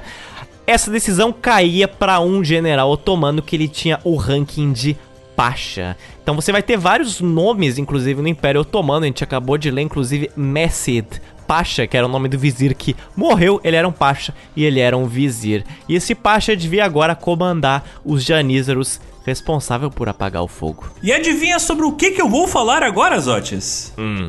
Incêndio, tem mais um. Olha só, mais Nossa. um pra lista. No dia 2 de julho de 1539, aconteceu um foco de incêndio que se espalhou pela região. E esse foco de incêndio começou perto de uma loja que vendia piche, uma loja de um cara chamado Baba Kaffer. Para quem não sabe, piche é uma forma de petróleo que brota do chão naturalmente, é grosso, pega fogo, obviamente, foi por isso que começou o incêndio. Ninguém sabe exatamente como começou o incêndio, mas provavelmente envolveu o piche pegando fogo. A questão é que o Gran hum. Vizir morreu nesse incêndio. Cara, não é possível. Novamente, você tem aqui menos de 50 anos desde que a gente começou a ler essa odisseia de incêndios em Constantinopla, já morreram três vizires por incêndio e dois Aga. Cara, tem que costurar nas costas desses caras escrito assim, ó, altamente inflamável, tome cuidado. Sinceramente, eu não gostaria de ser um vizir nessa época. Você é atingido por um raio, ou um edifício cai em cima de você, ou você morre queimado tentando combater incêndios. E tem mais um incêndio que eu preciso citar, Zotes, que ocorreu em 1569. Olha só, tipo, a lista de incêndios aqui tá literalmente on fire. E a gente está escolhendo os melhores, não é que a gente tá Os melhores incêndios de Istambul. Top 10 incêndios de Constantinopla. Mas enfim, em 1569 ocorreu um incêndio no bairro judeu de Constantinopla. E esse incêndio durou um dia e uma noite. Lá, o vizir chamado de Sokolu Mehmet Pasha foi novamente lá, né, combater esse incêndio, liderar o combate a esse incêndio. Mas ele não morreu! Graças! Sobreviveu. O curioso é que esse vizir, antigamente, ele tinha sido um janízaro. Mas, quando ele foi combater esse incêndio, ele precisava, é claro, contar com a ajuda do superior dos janízaros, no caso, um Agra. Porém, neste dia, coincidentemente, o Agra estava doente e não pôde participar do combate ao incêndio. Ele não pôde participar porque estava doente ou ele não quis participar, Alexander? Ah, porque agora entra a questão muito curiosa. Por que, que nós estamos aqui fazendo um compilado de incêndios de Pizza? Por que, que você está fazendo isso? Ora, tem um motivo. Se suspeita que alguns incêndios eles eram feitos de forma criminosa, por quê? Você sabe que os responsáveis por combater eles, além de serem janízaros, vão ser os vizires e vão ser os Agha. E isso é uma baita isca caso você queira fazer assim um atentado contra o Império Otomano, caso você queira eliminar essas autoridades de uma vez só.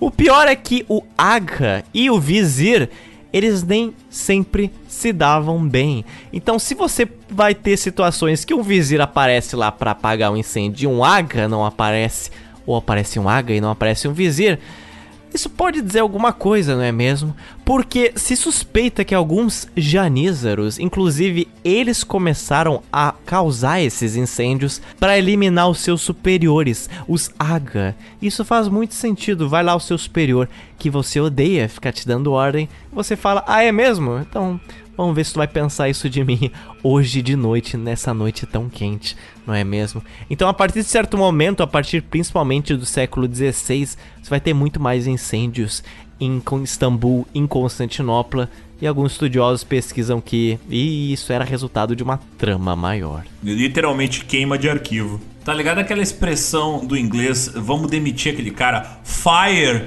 this person? Então. Vem daí.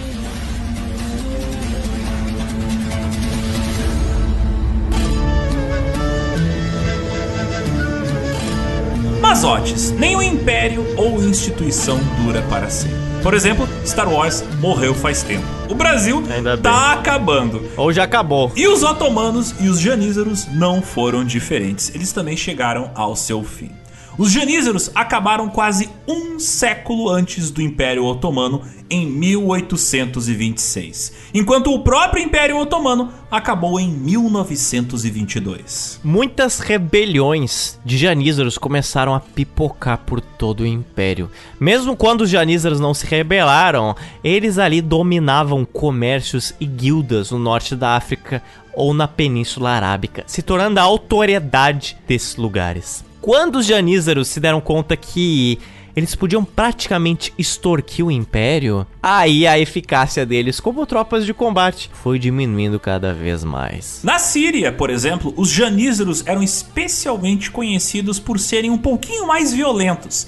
Eles, por exemplo, dominavam as guildas e eles eram donos também das terras para criação de cabras. Eles eram latifundiários, mas não tem boi, é cabra e ovelha. E em 1449, os janízaros se revoltaram de forma organizada pela primeira vez. Eles exigiram salários mais altos que foram cedidos pelo sultão. Provavelmente também por causa de pressão dos janízaros, em 1566, o sultão Selim II deu permissão para os janízaros se casarem. E a partir aqui do século XVI, as coisas iam mudar em velocidades cada vez mais rápidas. Por exemplo, dois anos depois que os janízaros receberam autorização para se casar, em 1568, foram autorizados a entrar no corpo de Janízaros alguns filhos selecionados de Janízaros aposentados. Em 1594, o corpo de Janízaros foi aberto para todos os voluntários muçulmanos, inclusive, claro, na Anatólia. Então, expedições para os Balcãs com o objetivo de raptar jovens meninos cristãos começaram a diminuir bastante. Agora que estava liberado selecionar pessoas na própria Anatólia, para que viajar tão longe? Vamos pegar aqui mesmo a gurizada. E aí o ouvinte se pergunta, ué, Gil, pizza. Vocês não tinham me dito que era incompatível com o Islã pegar muçulmanos para ser janízaros? Então como é que fica essa história, né? E aí? Bom, aí que entra, né? Aí começa a se desdobrar as coisas. O status dos janízaros para esses janízaros que eram indicados por outros janízaros foi completamente reformulado não era exatamente o deshirme.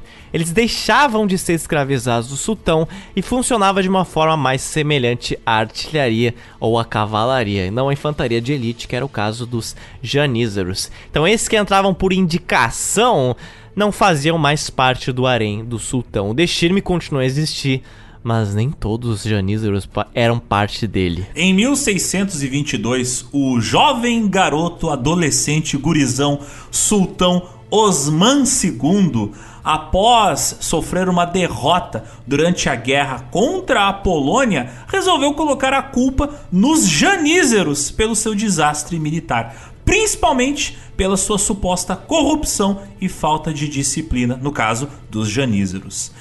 O Osman II tentou dissolver o corpo de janízeros, mas os janízaros, eles eram tão organizados, tão mobilizados, que obviamente não aceitaram ser extinguidos.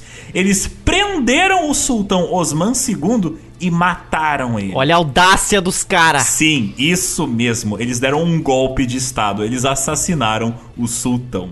Quando a gente comenta que os janízaros começaram a se tornar um poder dominante no império, a gente não tá de sacanagem. A partir do século 17 aqui os janízaros foram conquistando cada vez mais coisas. Eles tinham já permissão para se casar, mas agora eles conseguiram permissão para o seguinte: para beber, para fumar, para indicar filhos e conhecidos para os cargos.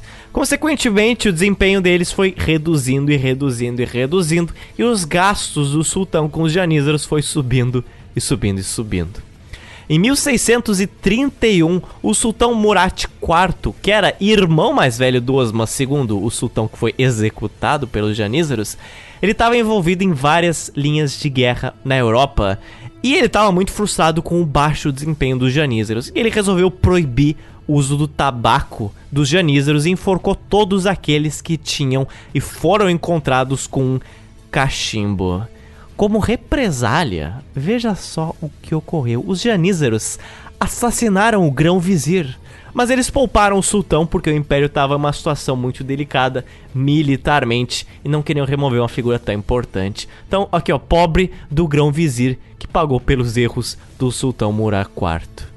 Ainda no século XVII, o sultão Mehmet Koprulu tentou dissolver o corpo dos janízeros, mas novamente não foi bem sucedido. Então veja que já no século XVII estava praticamente insustentável a relação entre os janízeros e os seus sultões. Mas os janízeros, como nós comentamos, só seriam extintos dois séculos mais para frente. O ouvinte se pergunta, mas meu Deus, como é que um sultão não consegue extinguir os janízeros? Como a gente comentou este bloco. Em muitas províncias, os janízaros eles eram muito apoiados por comerciantes e guildas de trabalhadores. Embora eles dominassem algumas delas, isso não quer dizer que eles não eram populares lá. É basicamente miliciano, em outras palavras. Lá eles tinham se tornado autoridades, e embora eles tivessem alguma fama negativa por serem muito firmes e muito cruéis, em outros lugares eles eram vistos como se fossem alguém do povo. Eles proviam segurança e eles eram aquelas figuras que você sempre podia contar no dia a dia. Principalmente em algumas províncias onde tinham muitos trabalhadores, os janízeros eram pintados como era aquele cara que estava dando a cara a tapa, enquanto o sultão ficava lá no luxo de Constantinopla, nunca vinha para cá ver a realidade dos trabalhadores no fim do Império Otomano. Mas os janízaros aqui estão. Eu apoio os janízaros, eu não apoio o sultão. É, Muito bonito, né? Muito bonito. E um dos grandes marcos do declínio dos janízaros e declínio do Império Otomano em geral foi a Batalha de Viena, que aconteceu em 1683, batalha que nós já citamos em um episódio que fizemos em 2020. A partir dessa derrota otomana, as fronteiras do Império Otomano com a Europa começaram a encolher cada vez mais, explicitando para o sultão que ele precisava de fato reformular todo aquele império. Mas aí eu pergunto, como é que se faz isso se os janízaros se recusavam a qualquer tipo de reforma? É uma ótima pergunta, meu caro. Porque durante o reinado do sultão Ahmed III, já em 1730, a corte otomana estava gastando demais, muito mais que o normal. Mas o ponto curioso é que os janízaros não estavam gastando tanto quanto outras autoridades. Os salários dos janízaros estavam congelados já nas últimas décadas. E os janízaros acharam isso um ultraje, uma afronta. Eles queriam, assim como o resto da corte, gastar proporcionalmente mais. Assim, em setembro de 1730, os janízaros organizaram uma rebelião que contou com mais de 12 mil tropas albanesas, liderados por um próprio governante dos otomanos, chamado de Patrona Halil. O sultão Ahmed III ele foi deposto e o grão-vizir Damad Ibrahim foi executado. Incrível, já é a segunda vez que o grão-vizir é executado pelos janízaros. É, já teve umas cinco mortes de grão-vizir nesse podcast aqui. Então, quem... Devia trocar o título de grão-vizir para boi de piranha. Essa rebelião de 1730 ela foi derrotada em três semanas. E o resultado é que nela executaram como represália mais de 7 mil rebeldes. Isso durante o reinado do próximo sultão, o Mahmud I, já que o sultão anterior foi deposto. E no século seguinte, século XIX, as coisas vão ficando cada vez mais e mais tensas entre os janízaros e o sultão.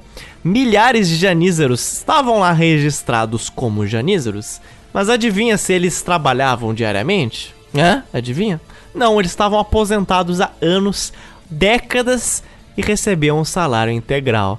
Então receba aqui, essa é a famosa mamata otomana. Mas calma que a coisa só complica ainda mais. Em 1804, os janízaros eles tinham tanto poder sobre a região da Sérvia, que era uma província parte do Império Otomano, que eles temiam que em breve o sultão iria mandar tropas para lá para minar o poder deles, para acabar com a mamata que eles né estavam dominando a região. Assim, os janízaros resolveram fazer um ataque preventivo e empreenderam uma das maiores rebeliões da história do Império Otomano. A junta de janízaros que governava a Sérvia nessa época decidiu executar todos os nobres proeminentes otomanos daquela região.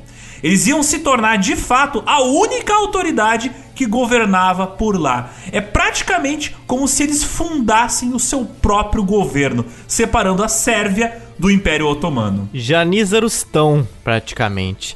De acordo com fontes históricas, na cidade de Valjevo, na Sérvia, as cabeças dos homens assassinados pelos janízaros foram todos postas em estacas na praça central, para servir de exemplo àqueles que fossem se opor ao domínio dos janízaros. Entretanto, os janízaros da Sérvia, eles não saíram impunes dessa aventura, né?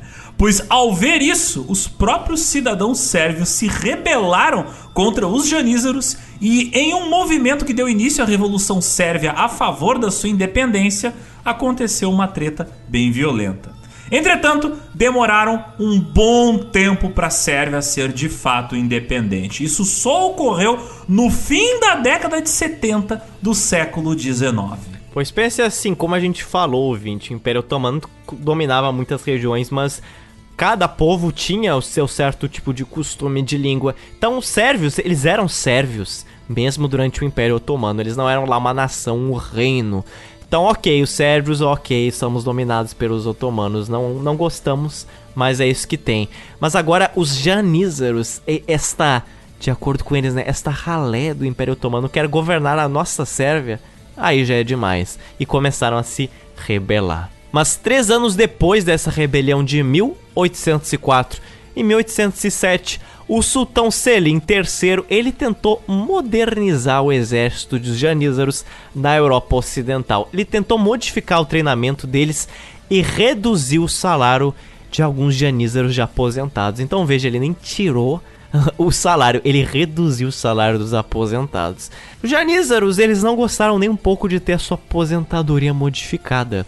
Eles simplesmente deporam, capturaram e executaram o sultão Selim III. Cerca de 19 anos mais tarde, no ano de 1826, estava claro que o abuso de poder dos janízaros, a sua ineficiência militar, somada à sua resistência a qualquer forma de reforma e também o problema do custo dos salários de mais de 135 mil soldados, estava se tornando algo impossível para o império administrar. O divã, o palácio imperial do sultão, começou a bolar uma forma de extinguir definitivamente o corpo de Janízaros, pois se eles não fizessem isso em breve, o império ele ia acabar. O sultão Mahmud II, então, ele resolveu ser o responsável por atacar com todas as forças que ele tinha para cima dos Janízaros e extinguir aquele corpo. Mas para isso, ele ia precisar de uma prerrogativa maior. Ele precisaria de um acontecimento marcante para justificar essa sua ação tão agressiva diante aos janízaros, aquela força que já era secular no império. Embora não faltassem, né, motivos para o sultão querer extinguir os janízaros, já tinham se passado mais de 13 anos desde o último incidente com o corpo de janízaros, e ele precisaria da força pública e da opinião pública ao lado dele. Então ele fez algo muito engenhoso. Ele fez um xadrez 3D, literalmente. Assim, o sultão ele informou aos janízaros que ele estava formando um novo exército. Dessa vez, uma tropa organizada e treinada segundo né, as regras modernas de guerra, parecidas com o que era feito na Europa. Obviamente, os janízaros ficaram putaços da vida com essa situação e não aceitaram isso. Como previsto pelo sultão, eles se amotinaram e se prepararam para avançar sobre a corte imperial do sultão, o divã, em Istambul. Mas o sultão, ele já estava prevendo que isso ia ocorrer, ele estava preparado. Depois dos janízaros se agruparem para o motim, antes deles partirem em direção ao divã, o quartel dos Janízaros foi bombardeado por fogo de artilharia, resultando na morte de 4 mil Janízaros em pouquíssimos minutos. O sultão basicamente explodiu os Janízaros. Os Janízaros sobreviventes desse massacre foram exilados ou executados, e os seus bens foram confiscados pelo sultão. Esse evento histórico se tornou conhecido pelo nome de, entre aspas, incidente auspicioso. Em seguida, o sultão ele formou uma nova ordem para substituir os janízaros, e essa se chamava a Ordem dos Soldados Vitoriosos de Maomé. Entretanto, essa ordem não praticava o Deshirme. O Deshirme morreu junto com o corpo de janízaros. Então, raptar meninos cristãos nos Balcãs deixou de ocorrer de fato. Os janízaros que não aderiram à rebelião, eles tiveram que aceitar o fim do corpo de janízaros e finalmente tiveram que trabalhar em empregos comuns como toda a população. Viraram todos civis.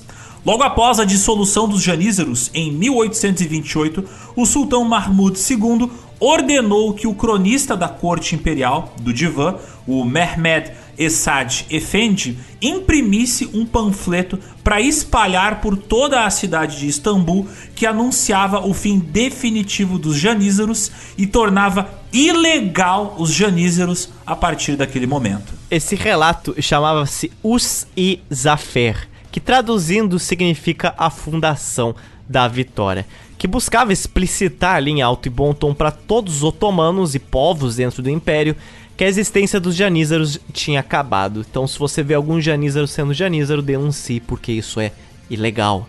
Entretanto, em muitos lugares pelo império, a recepção desse panfleto não foi muito boa, exatamente naquelas que os comerciantes tinham acordo com os janízaros em algumas províncias afastadas de Istambul. Muitos viveram suas vidas inteiras sobre um regime político que foi imposta pelos janízaros. E agora, aparentemente, esse domínio acabou. Agora, na prática, os otomanos iam dominar aquelas regiões. esses comerciantes não aceitaram muito de bom grado e também se rebelaram. Mas é claro, nenhum comerciante, nenhuma guilda de trabalhador conseguiu se opor aos otomanos que suprimiram essas pequenas rebeliões. Outros janízaros que viviam espalhados pelo império, que não estavam envolvidos em nenhum jogo de poder paralelo e que eram fiéis ao sultão, eles ficaram sabendo de uma hora para outra que, olha, seus empregos não existiam mais. E foram todos para a rua. Óbvio, muitos deles não aceitaram a extinção do corpo de janízaros e também se rebelaram, demandando a volta dos janízaros ao poder. O sultão negou, obviamente, todos esses pedidos e mandou o exército para combater esses revoltosos. O que se seguiu foi que em muitos lugares dos Balcãs, da Síria e até no Egito, durante várias décadas, o sultão teve que mandar tropas do exército otomano para reprimir essas revoltas que pipocavam. Isso gerou muitos acontecimentos interessantes, para não dizer o mínimo. Citando só uma delas, assim, muitos povos cristãos que eram inimigos declarados do Islã, eles fizeram parcerias a partir de então com o exército otomano para derrotar essas rebeliões restantes dos janízaros. Então veja só, mesmo que esses povos cristãos estivessem ajudando o Império Otomano de certa forma combatendo os janízaros, eles tinham ódio pelos janízaros muito grande dentro de si e por isso eles se aliavam ao resto do exército só para ter ali o prazer de derrotar aqueles janízaros. Isso sim é ódio. Até o fim do século XIX, os otomanos eles eliminaram várias rebeliões de janízaros ao redor do império e iniciaram uma crescente modernização do seu exército, da sua economia e até das artes, claro, baseado em padrões europeus que estavam em voga na época.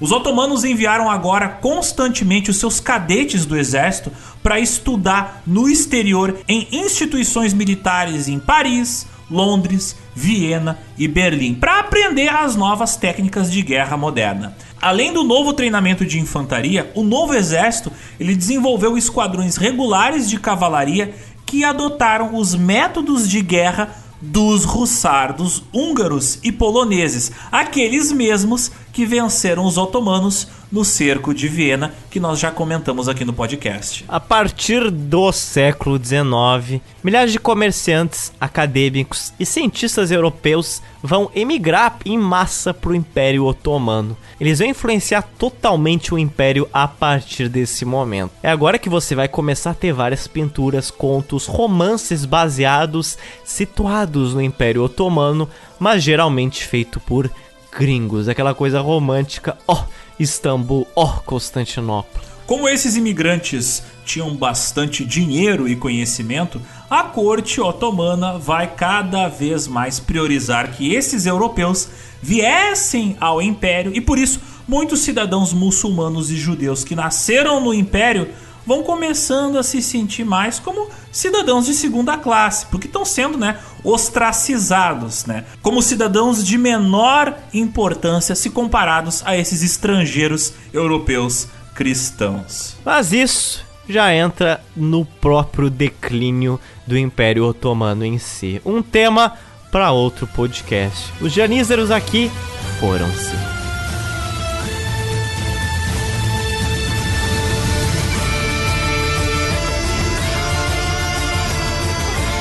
Indicações culturais, meu querido Zotes.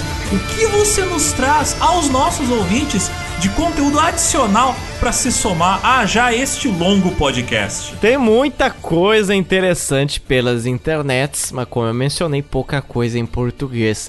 Repetindo, é claro, eu recomendo as três fontes que a gente utilizou.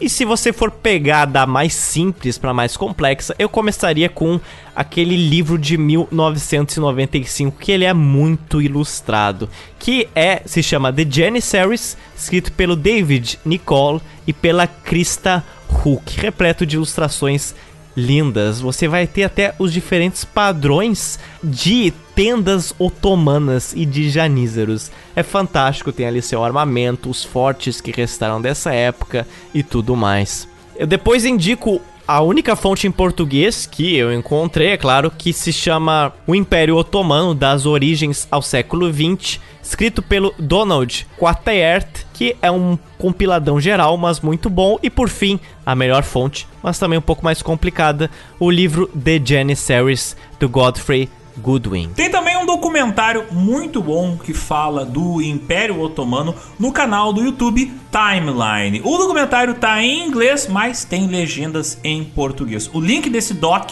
tá na postagem deste episódio. Fazendo um link com o que eu falei no início desse podcast, tem poucas fontes que abordam história islâmica, mas isso está felizmente mudando.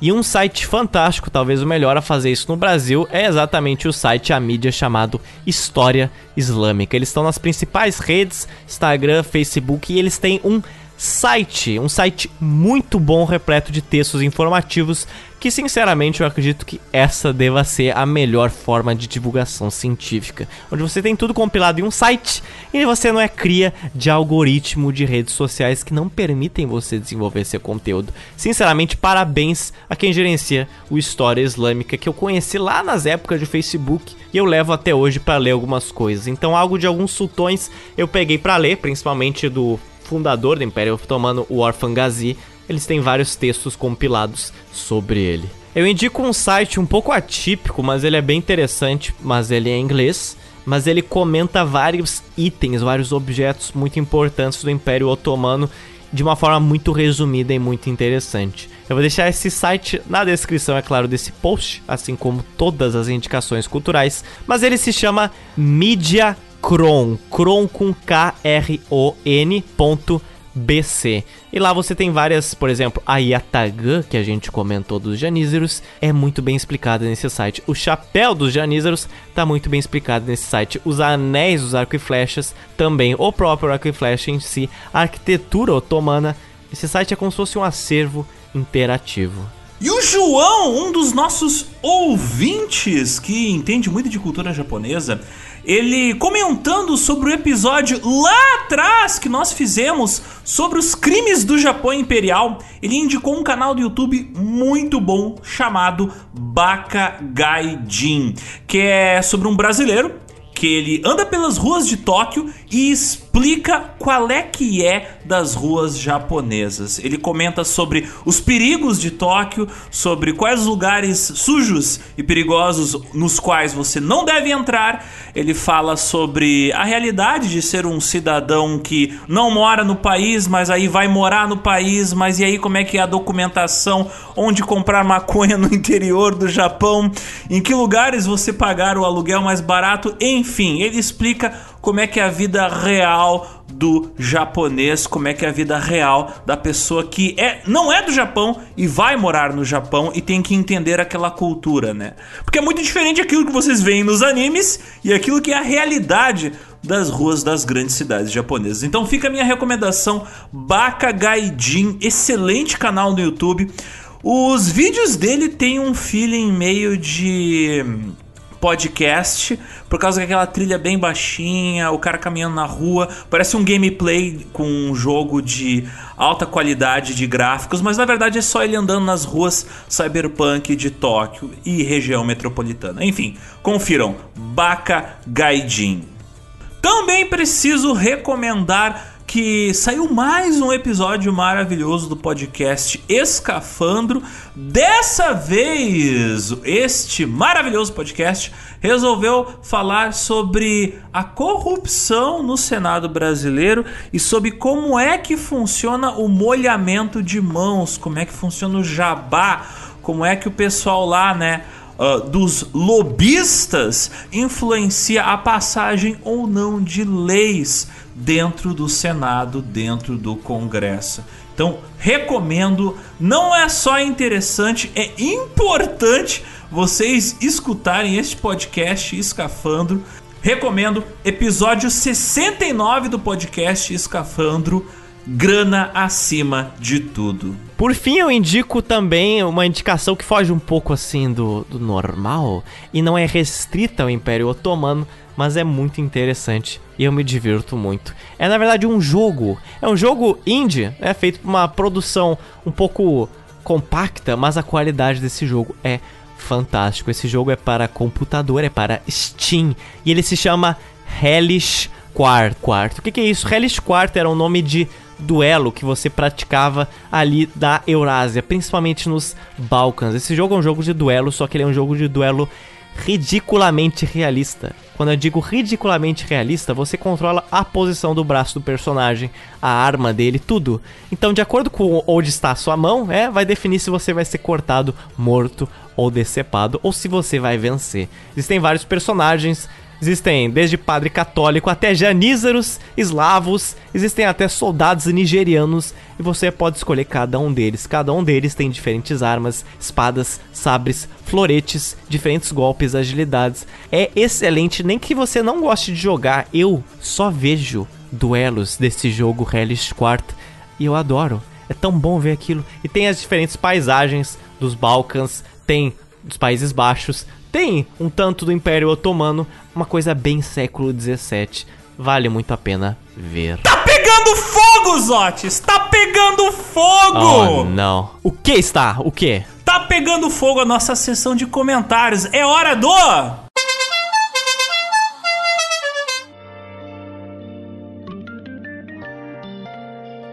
chamando na tele. Os recadinhos dos nossos ouvintes. Então, Zotes, nossos dois últimos episódios foram cheios de tragédia. O que, que os ouvintes têm a falar sobre isso? Então, antes da gente comentar sobre a edição de Cubatão, é preciso a gente falar um último comentário que chegou depois da gente já lançar a edição de Cubatão, que foi da Denise, que ela é uma magnífica infante no nosso Geoburgo e ela comentou sobre a vivência dela também acerca das instituições que fazem, né, referência ao Holocausto brasileiro. Ela comentou que é médica no Rio de Janeiro e no final da década de 80 a mãe dela, que também era médica, ela abriu uma clínica de hemodiálise em Paracambi, que fica uns 70 quilômetros do Rio. E lá ficava o hospital psiquiátrico o Doutor Eiras. E nessa mesma cidade tinha uma clínica também psiquiátrica muito menor. Ela achava isso muito curioso porque é uma cidade com menos de 50 mil habitantes, com dois hospitais psiquiátricos, né? Mas seguindo, ela conta que como acadêmica de medicina nos anos 90, ela passou a frequentar mais a clínica da mãe dela de hemodiálise, a dar plantões na emergência e também conhecer a cidade. E ela conta que quando ela entrou em um desses hospitais psiquiátricos, ela falou que parecia um presídio. De acordo com ela, uma porta só abria enquanto a outra fechava. Tinha um pátio grande de cimento onde havia alguns pacientes de pijamas desgastados, alguns maltrapilhos tomando sol e andando por lá. No que eu pisei no pátio e comecei a andar, todos os olhares se voltaram para um ser totalmente desconhecido. Ela, no caso. Alguns se aproximaram e foram enxotados literalmente pelo funcionário que me acompanhava. No momento eu não sabia se o sentimento maior era de medo ou de pena daquelas pessoas. Eu fiz o que precisava fazer e saí o mais rápido possível. E nunca esqueci. Foi deprimente demais ver aquilo.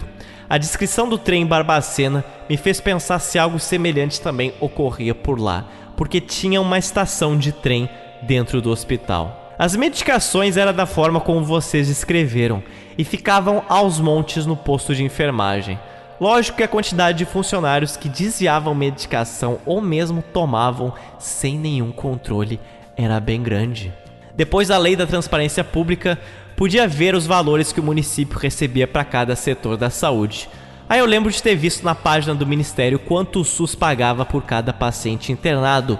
E na época eu lembro que era um pouco mais que o dobro do que era pago por mês para o PAC que fazia hemodiálise, que é um tratamento complexo com insumos importados três vezes por semana. Daí eu entendi o absurdo de dinheiro que os donos desses lugares lucravam com a desgraça alheia. Último recado acerca do Holocausto Brasileiro é, claro, nosso magnífico apoiador, o Edu de Nova Friburgo. Ele comentou que terminou de ouvir o episódio do Holocausto Brasileiro. Ele foi convencido aqui, através de você, Alexander, a sua edição magnífica, a comprar o livro, né, do Holocausto Brasileiro da Daniela Arbex. E ele também elogiou as inserções de áudio, então eu repasso aqui adiante. Parabéns, Alexander, pelas inserções de áudio. Sou muito fã delas. E ele também dá o grande recado que eu tomo também essas palavras para mim, que é bom saber que eu não nasci algumas décadas antes. Provavelmente eu estaria levando choque agora. Eu como eu falei, digo, faço dessas palavras a minha. Sobre o nosso episódio de Cubatão, a nossa querida ouvinte americana, a Lilian, ela mandou o seguinte comentário. Mas tem um comentário foda, Rodrigo Zotes. Na época do ICQ, quando aparecia algum menino falando que era dessa cidade, no caso de Cubatão, a gente tinha preconceito. Haha, era foda, né? Por causa da reputação que tem lá até hoje.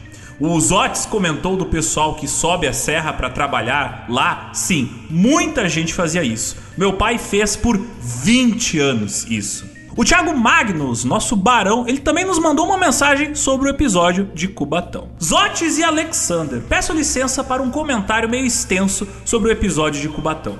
Em primeiro lugar, foi mais um trabalho muito bom, parabéns. Assim como o acidente de Bhopal, eu já conhecia o acidente da Vila Socó. Acho que de extrema importância que esses eventos trágicos sejam conhecidos e estudados para evitar que se repitam. A indústria, principalmente a petroquímica, é marcada por muitos acidentes ao longo da história. Esses acidentes acontecem por uma soma de vários motivos e geralmente são evitáveis. De maneira geral, vejo que as práticas industriais evoluíram muito, mas é triste saber quantas vidas foram ceifadas até que os problemas fossem diminuídos. Comparo ver essas práticas industriais obsoletas ao que os médicos de hoje se sentem quando ouvem o podcast sobre Barbacena. Sobre essas placas e marcos amarelos citados no episódio, os mesmos são itens de segurança, exatamente para alertar o risco que existe neste local. Apesar do Brasil não ser referência em infraestrutura de maneira geral, há milhares de quilômetros de dutos de combustível espalhados por zonas rurais e urbanas no país. É importante que todos ao redor estejam cientes dos riscos. Um problema recente é o roubo de combustível direto de dutos, semelhante ao duto que ocasionou o acidente da Vila Socó. Pessoas escavam o solo, furam as tubulações e roubam o combustível. Esse crime tem um risco de acidente muito elevado, pois pode ocorrer vazamentos, incêndios e explosões, impactando as pessoas ao redor. Infelizmente, esse tipo de crime se tornou comum no Brasil recentemente. Tenho três indicações culturais. A primeira é o filme Deepwater Horizon, que, apesar de algumas licenças poéticas, é bem fiel à história do acidente. A outra é a série de animações chamada o erro, What Went Wrong, que são mostrados os estudos de casos de acidentes industriais. São animações antigas, mas bem didáticas. Há episódios para os acidentes de Bhopal, de Chernobyl e da plataforma de petróleo Deepwater Horizon, além de outros casos. A terceira indicação é um livro de mesmo nome, What Went Wrong. Case Stories of Process Plant Disasters and How They Could Have Been Avoided com vários casos de acidentes industriais e o estudo de suas causas. E novamente, só reforço a importância de trazer luz a esses temas e como foi bom o conteúdo produzido por vocês. Mas e no Twitter, Zotes? Que recadinhos vieram de lá? Bom, se veio do Twitter, já sabe, Alexander. O nickname da pessoa não vai ser um nickname comum. Esse é o caso do Matheus sem H e sem emprego. Esse é o nick dele. Melhor tá nickname. Mas... Melhor nickname. Representa o brasileiro. Mas o usuário dele é o arroba Mateus JCP. E o que, que ele falou pra gente, Zotis? Sou de Santos e amo histórias da Baixada Santista. Sendo elas históricas como a do Hanstaden ou recentes como o último abordado. Eu fiquei chocado por honestamente nunca ter escutado essa do incêndio. Mas o pessoal da minha família já conhecia. Existe Santos da Praia e existe a Santos do Porto. O porto que nasceu onde hoje é o centro histórico foi se expandindo, pegando toda a margem contrária à orla. Os peões, como por exemplo todos os homens da minha família e até os que já se foram desse plano, trabalharam no porto. O meu avô fez a casa onde era tudo mato, bem próxima do seu trabalho, que era no porto, e o porto avançou até onde pôde. Onde antes eram prainhas onde se podia pescar, agora sofreram aterro e virou porto, e até mesmo algumas casas aqui da região uma empresa comprou para expandir. O elo que eu quis fazer com o episódio é que existe essa similaridade entre morar tão perto de onde trabalha e ser o ponto fraco nessa relação. Muitos aqui no bairro, inclusive na minha família, são inválidos por conta dos acidentes no porto. Eu cresci e moro aqui, me acostumei com o horizonte de guindastes e de caminhões. Nunca pensei nos riscos que isso traz. Quando teve vazamento recente de amônia e o cheiro veio forte pra cá, e essa empresa aqui na frente também já vazou amônia, eu nunca senti algo tão ruim na vida. Agora entendo a indignação do meu avô quando queriam trazer para cá o terminal de carga e tirar o terminal de passageiros. Ele reclamou de veneno e essas coisas todas aqui perto da gente. A seguir, ele manda várias fotos de onde é que fica de fato o mar da Baixada Santista em Santos e onde ele mora, dando a indicar que né, aquela região ali era o porto há algumas várias décadas atrás, século passado, e agora não mais. Então, muito obrigado aí ao Matheus Sem H e Sem Emprego por esse relato tão elucidativo. E o GeoPizza, ele infelizmente, ele vem acompanhado de uma sobremesa de desgraça no mundo recorrente do nosso dia a dia brasileiro. Quando a gente lançou o episódio falando sobre a desgraça que foi o Hospital Colônia de Barbacena, na mesma semana do lançamento do episódio apareceram notícias de casos de hospícios sendo inaugurados de clínicas utilizando técnicas abusivas semelhantes às utilizadas em Barbacena nos dias de hoje. Importante citar, Alexandre, que essas clínicas que você citou são privadas e que recebem dinheiro público, como a gente comentou no nosso episódio, hum, né? Do jeito do jeito que gosta, do jeito do que jeitinho gosta. brasileiro. Mas enfim, uma semana e meia depois da gente lançar o episódio que falou da tragédia da Vila Socol, uma tragédia industrial, Adivinha o que acontece, Zotes? Hum. Uma tragédia industrial. Graças a Deus não foi no Brasil, né? Mas infelizmente aconteceu. Essa notícia foi mandada por ouvintes. Eu descobri através de ouvintes do GeoPizza. Me mandaram na hora, assim. No dia que aconteceu. Na Jordânia, há três dias atrás, aconteceu um acidente que deixou 13 mortos e mais de 200 feridos. O que, que aconteceu? Um navio estava sendo carregado com um container de gás cloro, um gás extremamente tóxico e nocivo, e o container caiu no chão e explodiu e soltou uma nuvem de uma cor tão amarela. É um tom de amarelo que eu nem sabia que era possível de existir. Eu também não. Mas, também mas assim, não. imagina que é um, um amarelo que parece que saiu de um cartoon, de um desenho animado. E a galera correndo daquela nuvem tóxica. Então, matou 13 e deixou mais de 200 feridos. Acidente em um porto com gás tóxico. Então veja só, né? Os acidentes industriais não param. Todo- sempre vai ter um pra gente ter o que falar. Mas voltando aos comentários, o Yuri Oliveira Pocamaja, ele comentou o seguinte sobre o episódio. Oi, Zóis! Acabei de ouvir o novo episódio do GeoPizza. Já sabia do passado poluidor de Cubatão. Inclusive, passei por aquela região esses dias e fiquei maravilhado pelas torres de produtos químicos e petróleo. Maluco!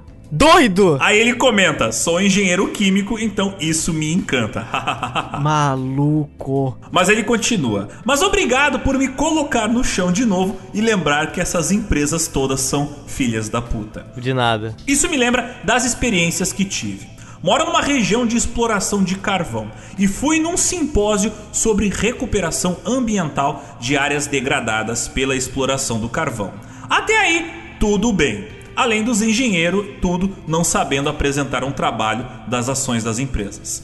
Só que a recuperação é igual ao que fizeram com a vila, que queimou. Eles só aterram as áreas, põem argila e plantam uma graminha superficial e deu.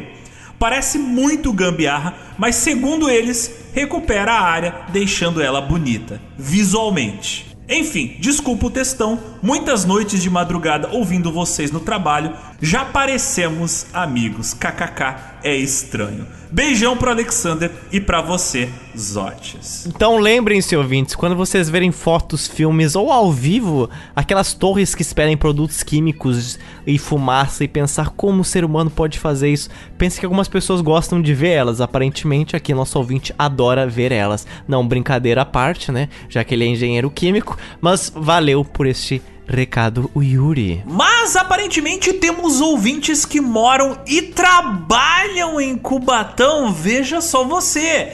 tem um áudio muito interessante que nos foi enviado pelo Evandro, nosso apoiador.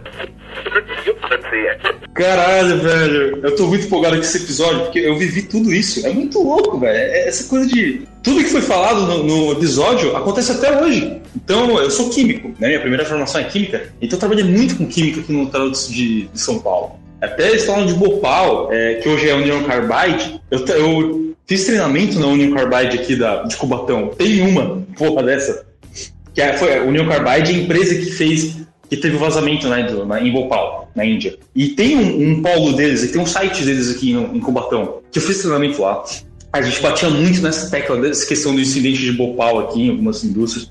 Tem uma ilhota que ela é, assim, não é isolada, cara. Ela é, o que isola ela é um canal pequeno, mas ela é utilizada para fazer esse, essa acomodação de produtos químicos envasados, né? Então, tipo, tem silos gigantes de, tipo, milhões de litros. E é muito louco. Teve um dia que teve uma fissura num dos tanques de, de cloro, se não me engano, também, e vazou gás cloro. Só que a nossa sorte essa era pra metade da cidade ter morrido. E eu me incluindo nisso, porque eu morava relativamente perto. E esse, a sorte nossa era que o, o vento tava jogando pro, pro oceano nessa noite. E quando estourou, todo o vento foi pro oceano, jogando a nuvem de gás.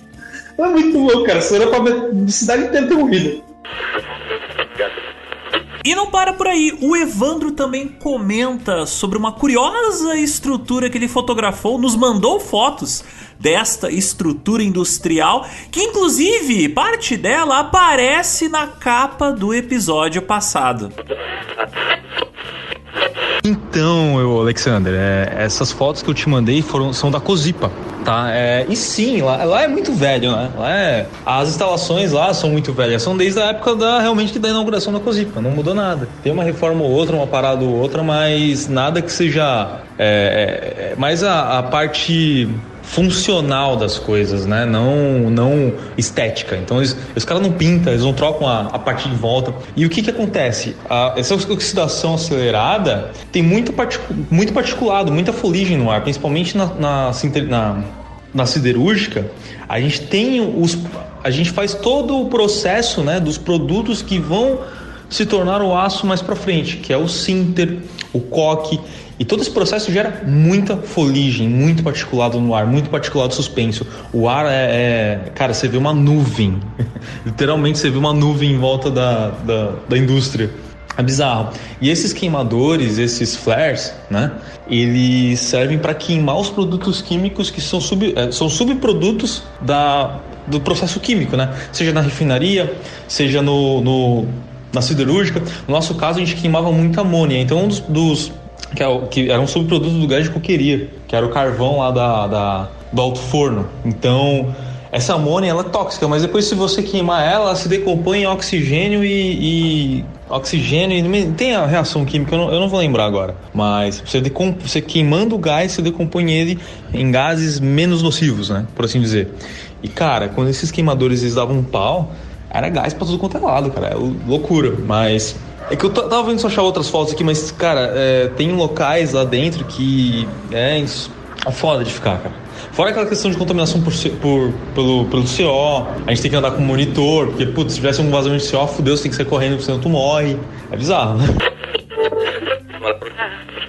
E ele, que trabalhou anos nessa perigosa indústria, nos fala mais sobre um perigo à saúde o qual nós esquecemos de citar no podcast. Cara, eu não lembro, posso estar, tá, tá esquecendo agora. Mas no, no episódio de Cubatão, vocês comentaram sobre leucopenia, né? É tipo um câncer. É tipo uma leucemia. E ela é causada por hidrocarbonetos aromáticos, que tá presente onde? No alcatrão, que é usado pra caralho na siderúrgica. A gente usava muito alcatrão. É, refinaria de petróleo. Então todas essas indústrias tinham muito, muita é, contaminação por hidrocarboneto aromático, né? Assim, contaminação, a longa exposição, né? E, cara, na época que eu tava lá, há que 10 anos atrás, 8 anos atrás, tinha gente que trabalhava comigo que tinha leucopenia. Então, tipo, é um bagulho que é um problema que vem até hoje, né? Você pegar hoje, gente que trabalha lá tem leucopenia ainda. E por fim, Vamos fechar com o melhor recado de todos, é claro, novamente, nosso apoiador do Geoburgo, que já apareceu uma vez, mas ele aparece duas, porque ele faz o que quer, que é o Edu de Nova Friburgo. Ele comenta que quando ele escutou aqui o episódio de Cubatão, isso lembrou muito ao que aconteceu nas chuvas na região serrana do Rio de Janeiro, em torno de uns 10, 11 anos atrás. Por quê? Porque os números das vítimas foram pesadamente encobertadas pelo governo. Então, se ele fala se foi isso aqui no início do século XXI, mas já na época da ditadura militar. Então é isso, Zotes. Temos um episódio escarlate, cheio de soldados belíssimamente vestidos, mas, né, embolsando uma quantidade de dinheiro meio exagerada dos cofres públicos. Otomanos? Temos milicianos otomanos que se vestem de forma elegante, mas tocam fogo nos seus superiores. É isso então, ouvintes. Até a próxima quinzena. Até logo.